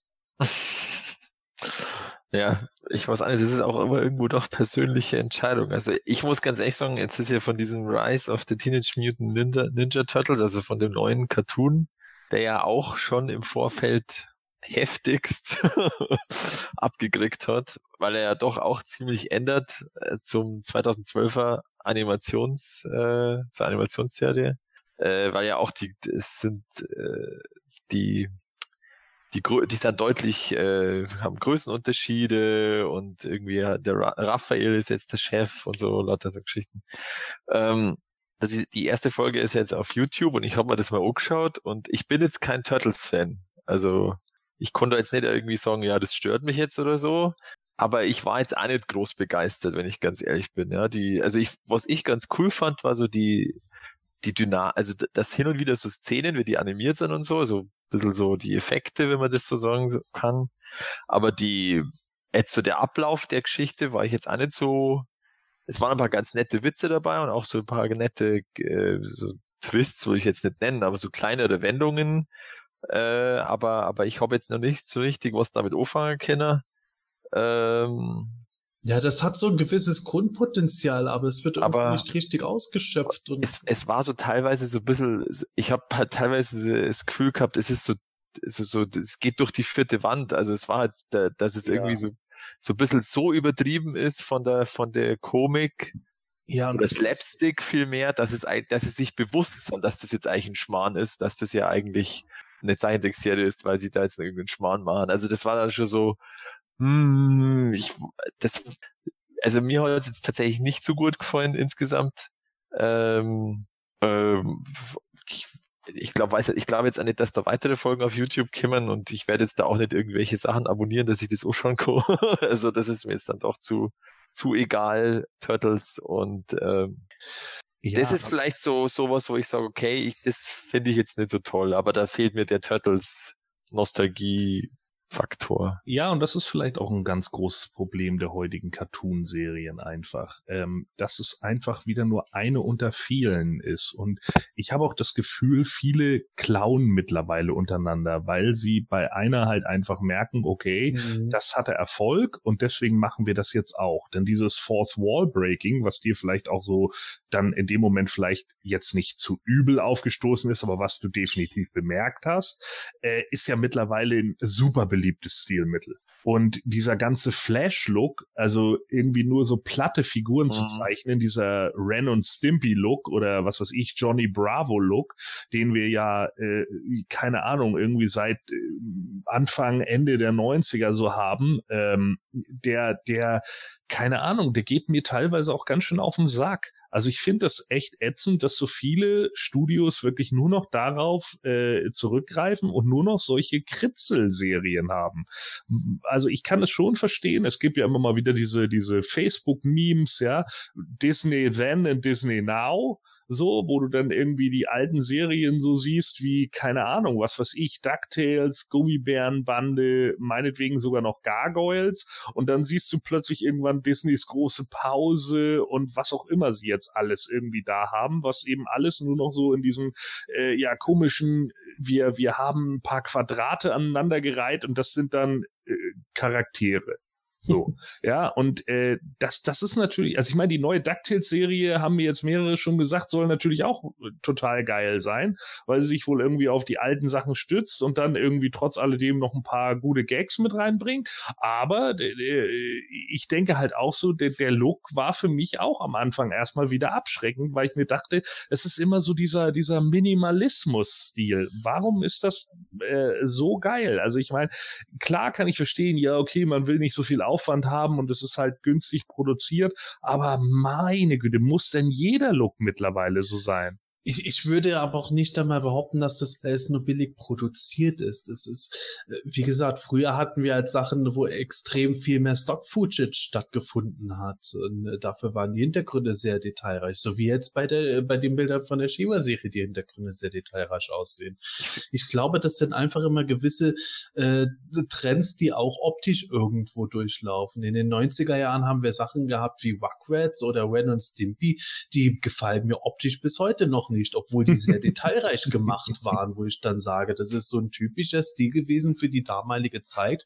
Den hat man auch auf ganz verschiedene Sachen aufgemünzt. So wie es heute ist, wo ich dann sage, äh, der optische Stil von Teen Titans Go, der ist definitiv Inspiration für die aktuelle neue Turtles-Serie gewesen.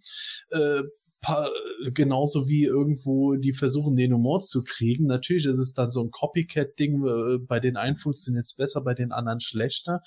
Ich habe ja auch schon gesagt gehabt, mich hat es an diese Magisword-Serie erinnert, genauso wie bei der neuen Thundercats-Serie, wo ich dann sage, äh, es funktioniert als drei Minuten YouTube-Clip, aber nicht als 20-minütige Serie unbedingt.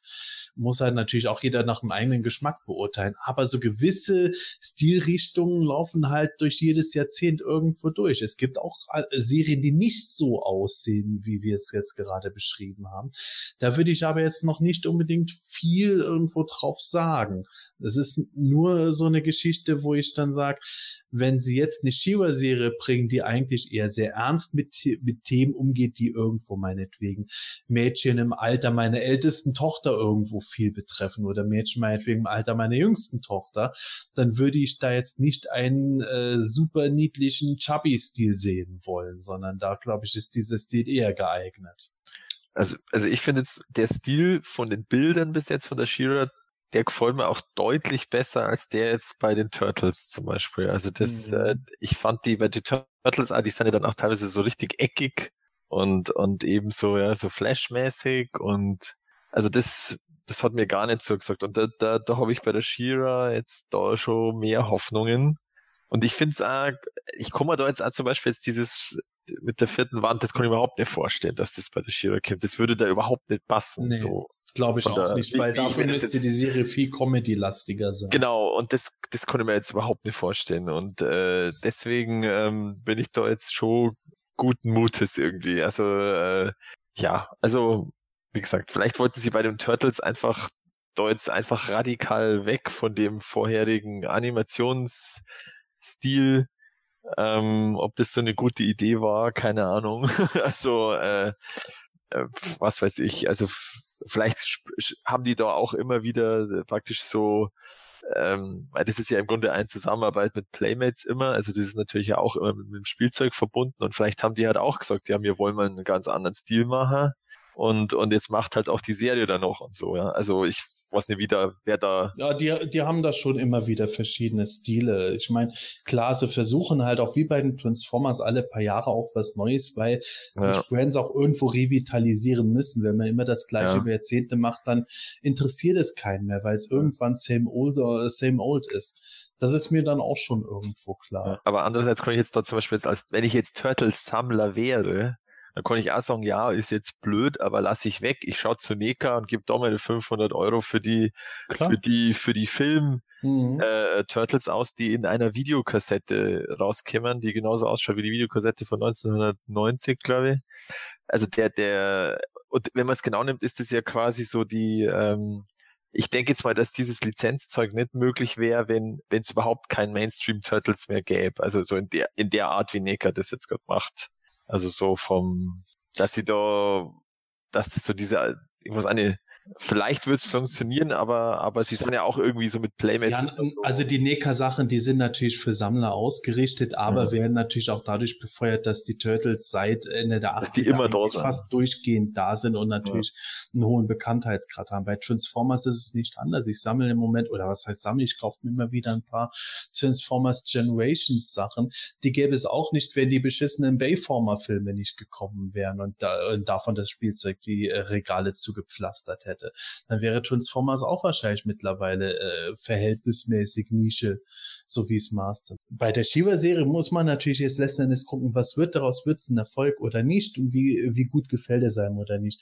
Wenn man jetzt alles vorab in seinem stillen Kämmerchen ausmacht und sagt, ach, das, das lasse ich aus, ist nicht mein Ding, dann hätten wir natürlich auch keine Diskussion wie jetzt hier, wo wir Ja. um, um das Thema reden. Das ist ja auch irgendwo klar. Man muss nur ein gewisses Mindestlevel haben. Was ich glaube, womit ich jetzt auch ein bisschen zum Abschluss kommen will, ist, dass man irgendwo äh, gucken, gucken muss, was möchte man, was möchte man? Möchte man jetzt einfach nur irgendwo die Shiva aus seiner Kindheit haben? Dann bleibt man am besten auch einfach bei den Sachen aus der Kindheit, wovon es ja auch nicht wenige Folgen gibt. Ist man, ist man neugierig darauf, wie mal ein neuer Spin von der Shiva-Serie läuft, dann kann man dem Ganzen eine Chance geben. Ist man eher kritisch eingestellt, dann kann man sich das mal anschauen. Hinterher äh, relativ fundiert äh, das Ganze kritisieren und sagen, äh, warum es aus seiner Sicht nicht funktioniert. Ich hoffe nur, dass es so oder so bei Shiva nicht laufen wird wie bei äh, der 2000X-Serie von He-Man, wo am Ende dann wir die meisten von uns Fans gesagt haben, okay, ja, verdammt gutes Storytelling, doch eine geile Serie und dann wird es abgesetzt und stellt sich als Flop heraus. Tja, wäre ja auch nicht das erste Mal, ne? dass das dann bitter. Serien, die dann plötzlich in, in eine viel größere Spannbreite gehen sollten oder wo man dann hinterher hört, was war das nicht auch bei irgendeinem Teen Titans so, dass der eigentlich noch ein riesiges, äh, einen riesigen Turn of Events da drin hatte und Ideen für die Story und dann wurde die abgesetzt, wo ich dann auch gedacht habe, ja nee, das wäre ja cool, wenn man so geile Stories hätte für Kinder und nicht jedes Mal nur wieder so eine, wie in den 80er Jahren, so eine A-Team-Folge, die jede Folge gleich ist, dass nur irgendein billiger Bad Guy kommt und aufs Maul bekommt. So. Scheiße, Also- wie geil wäre es jetzt, wenn, auf, wenn auf einmal so Hordak und die Horde gerade ein Dorf überfallen der neuen Serien, dann kommt Shiva mit ihrem Prinzessin, dann im Hintergrund. dü, dü, dü, dü, dü, Ja. bauen sie erst einmal irgendeinen Stall um zu einer, zu einer Burg und dann äh, mit Maschinengewehren und dann geht es schon. Und Ja. Flammenwerfern. Müssen sie aber zu irgendeinem Panzer umbauen, mit dem Ja, genau. Und Bo, und Bo ist der MacGyver der Serie irgendwo. Ja, habt ihr ein Gummiband und eine Nadel, dann mache ich mir einen Bogen draus. Genau. Ja. Ist es nicht übrigens auch so bei der neuen Turtles-Serie jetzt zum Beispiel, dass jetzt auch äh, April O'Neil wieder afroamerikanisch ist? Ja, genau. Ja, das auch. Seht Was ihr? natürlich viele nicht irgendwie so gefällt, entspricht aber dem allerersten Quellenmaterial. Ja, aber ich finde das halt einfach äh, äh, so absolut räudig, weil das d- mir geht es halt gar nicht darum, dass man, dass man der der der Minderheit in Anführungsstrichen ja nicht ihren Raum geben sollte oder wie auch immer, sondern ich finde es so ätzend, dass es so diese Holzhammer-Methode ist und es wirkt so Mhm. unglaublich billig. Ja, wir machen das jetzt, weil wir zeigen wollen, dass wir es machen. So, wo ich dann immer so denke, oh Leute, ey, nö. Es ist halt so. Vielleicht ich, wir- hätte damit nicht mal ein Problem, wenn der Charakter einfach gut geschrieben wäre. Genau, das in der ist ersten nämlich das. Folge, die ist halt so ein, so ein, so ein auf, die braucht einfach Rita- Ritalin. Also ich Also das ist furchtbar, nervt- die nervt. Ja. furchtbar, finde ich. Also das funktioniert überhaupt nicht. Ich, Genau, das, das ist nämlich so ein Paradebeispiel, was zur Shiva-Serie jetzt abschließend auch irgendwo passt, äh, wenn man diese neue April sieht. Äh, das Design entspricht überhaupt nicht dem, was die äh, Masse an Leuten heutzutage mit April O'Neil in Verbindung bringt, egal ob das von der letzten Serie oder der 80er-Serie ist.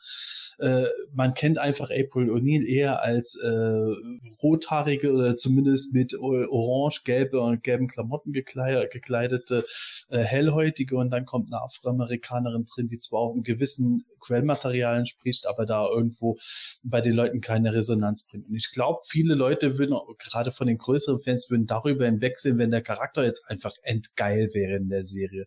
Dass der Charakter jetzt so ein furchtbar äh, hyperaktives Abzieh Abziehbild ist, das macht die Sache halt dann umso schlimmer.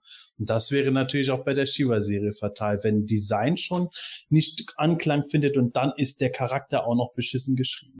Hoffen wir es mal nicht. Genau. Also bleiben wir einfach am Ball. In künftigen Folgen, spätestens im November, werden wir bestimmt noch mal drüber reden. Definitiv. Ja, vielleicht habe ich es dann noch geschafft, erfolgreichen Netflix-Probemonat zu machen. Mal gucken. Ach, da machen wir einfach mal ein, äh, ich, ich hoffe ja auch, dass das Netflix so macht, dass sie sofort alle Folgen veröffentlichen, weil das ist ja eigentlich Netflix-Stil. Ja, dann, dann kannst du ja direkt einen Marathon machen. Ja, genau. Oder du kommst drüber vorbei und dann machen wir einen Marathon und dann Oder so. machen wir einen Ja. Live-Kommentar oder irgend sowas.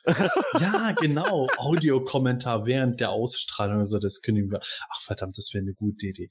Naja, wie dem auch sei. Liebe Hörer, für heute lassen wir es mit dem Thema mal gut sein. Haben wir auch schon lange drüber geredet, dafür, dass wir eigentlich erst ein paar Bilder äh, zur Verfügung haben. Äh, diskutiert gerne fleißig darüber, egal ob euch die Designs gefallen oder ob sie euch nicht gefallen. Redet gerne darüber, was ihr gut findet und nicht gut findet behaltet nur einfach die, äh, die äh, Sitten des Anstands im Blick und werdet nicht irgendwie persönlich oder ausfallend. Geschmäcker sind verschieden und äh, es gibt viele Sachen, die mir auch nicht gefallen haben von alten und neuen Masters und Shiva-Material. Trotzdem kommt mal irgendwie klar, das Leben geht weiter und der Garten muss ja auch noch gesprenkelt werden bei dem Sommerwetter hier. Okay, bei uns ist jetzt Nacht, aber ihr hört es bestimmt am Tag eher an. Wie dem auch sei, ich red mich hier um Kopf und Kragen. Es ist schon bald ein Uhr, ich weiß. Hat dir diese Ausgabe vom Himalischen Quartett gefallen? Dann unterstütze jetzt unseren Podcast mit deiner Bewertung und deinem Kommentar. Nachdem du in iTunes das Himanische Quartett aufgerufen hast, kannst du uns über die angedruckte Sternchenleiste deine Bewertung zukommen lassen und den Podcast direkt im Anschluss auch kommentieren. Jedes positive Feedback hilft dem Quartett, seine Position in iTunes zu verbessern, um noch mehr Fans und interessierte Zuhörer zu erreichen. Vielen Dank für deine Unterstützung. You have the power.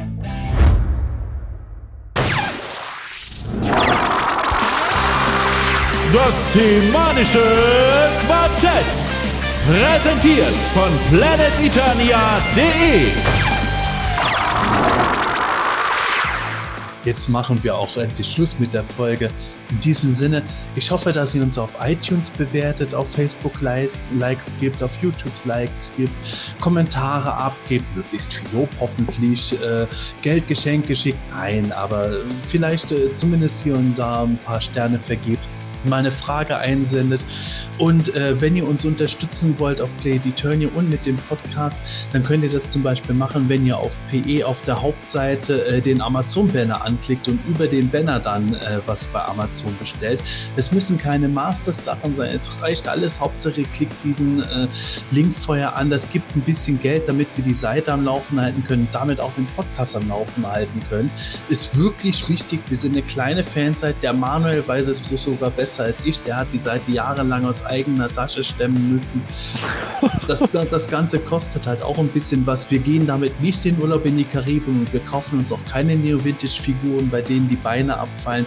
Das ganze Geld wandert wirklich in den Betrieb der Seite hinein und ihr könnt uns mit einem kleinen Klick unterstützen, ohne dass ihr extra Kosten habt.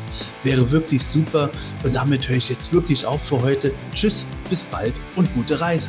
Hast du jetzt gerade wirklich 17 Minuten lang eine Abmoderation gemacht? Ja. Geil. oder? Ist der Hammer. Ich bin begeistert, ey. Nicht schlecht. Ja. Der Co, der Co. Der Co, der Co, ja. Ja, das stimmt, das stimmt, das stimmt. Ja, mir hat das wieder sehr, sehr viel Spaß gemacht. Ich hoffe, ähm, dir, lieber Zuhörer, ganz genauso. Macht immer wieder sehr viel Spaß, hier in der Sendung mit dabei zu sein. Ich bleibe jetzt beim Thema Neo Vintage, denn ich nehme jetzt meine Beine in die Hand und marschiere direkt ins Bett. So, gute Nacht, macht's gut, tschüss und bis dann. Also es war ja vorher kurz in News, dass die äh, Power of Grayscale Dokumentation erschienen ist. Äh, das war jetzt erst gestern für uns Kickstarter-Unterstützer und deswegen habe ich jetzt auch noch nicht alles angeschaut. Deswegen haben wir es jetzt auch nur ganz kurz angerissen. Ich denke mal, bis zur nächsten Folge schaffe ich das alles mal anzuschauen oder auch ein, ein äh, oder auch zweimal anzuschauen, damit ich nicht, nichts verpasse. Und dann kann man da auch detailliert drüber reden, was da drin ist und was nicht drin ist, ob es cool ist oder ob es nicht, äh, nicht cool ist. Äh, was man schon sagen kann, sie arbeiten schon dran, dass man es auch irgendwann als Nicht-Unterstützer auf Blu-ray oder DVD kaufen kann, aber wie, wie immer, es gibt noch kein Datum, aber irgendwann kommt's. In diesem Sinne, irgendwann kommt alles. Bis dahin, Servus. Ja, äh, ich hatte ja äh, mit den äh, Machern der She-Ra-Serie noch ein äh, kleines Wörtchen gesprochen, äh, hatte sie kurz mal am Telefon, ja, und habe dann äh, auch noch mal kurz gesprochen, ja, Mensch, den Fandom, ne, die sind ja alle nicht so froh mit dem Look und die und ja, wissen wir, aber wir wollten das jetzt mal so machen und dann sind wir auch eben auf Bo zu sprechen gekommen und auf Glimmer und wie die neuen Designs waren und so weiter und so fort und das ging dann hin und her und wir wollten eigentlich nichts über die Story verraten, weil das ja alles noch so ein bisschen geheim ist und dann habe ich halt gefragt, ob denn wenigstens am Ende der Folge die Moral wieder da ist. Und da haben sie gedacht, ja, aber auch das machen wir neu, denn Shira wird das in der Hip-Hop-Version jede Folge vortragen. Da habe ich gesagt, in der Hip-Hop-Version bedeutet das dann, dann ist da immer ein Endrap da? oh. Das ist echt nicht zu fassen, ey, das darf nicht so. Sehr schön, also wirklich. Also für dreiviertel zwölf Respekt. So, okay. Also läuft ja, schon, so. also wir können anfangen, wenn wir fertig sind. Äh, wenn wir bereit sind. Gut. So. so, Headset ist eingestellt. Und seid ihr bereit? Ich glaube schon. Ja, ich auch. Nee, ich habe jetzt eigentlich schon mit dem Skript angefangen. Ach, scheiße. das war aber jetzt so gedacht, oder? Das gibt's doch nicht.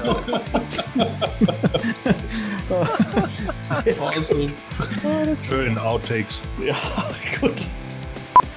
Ja, ja, okay, kein Problem, Gordon. Aber, aber sag mal, ist das, ist da... Nochmal? ja, das ist da. Da ist das, ja. Manuel, wie siehst du das mit den Action-Vinyls? Schon eingeschlafen? Doch, doch, nein, nein. Ich habe meinen Mikrofonknopf gesucht. Manuel, wie siehst du das? Wo ist eigentlich mein Mikrofonknopf, wenn man den mal braucht? Da nimmst du übrigens immer noch auf, ne? Ja, ja, klar. Das kommt nicht in die Outtakes. Ich beende das, das kurz mal. So.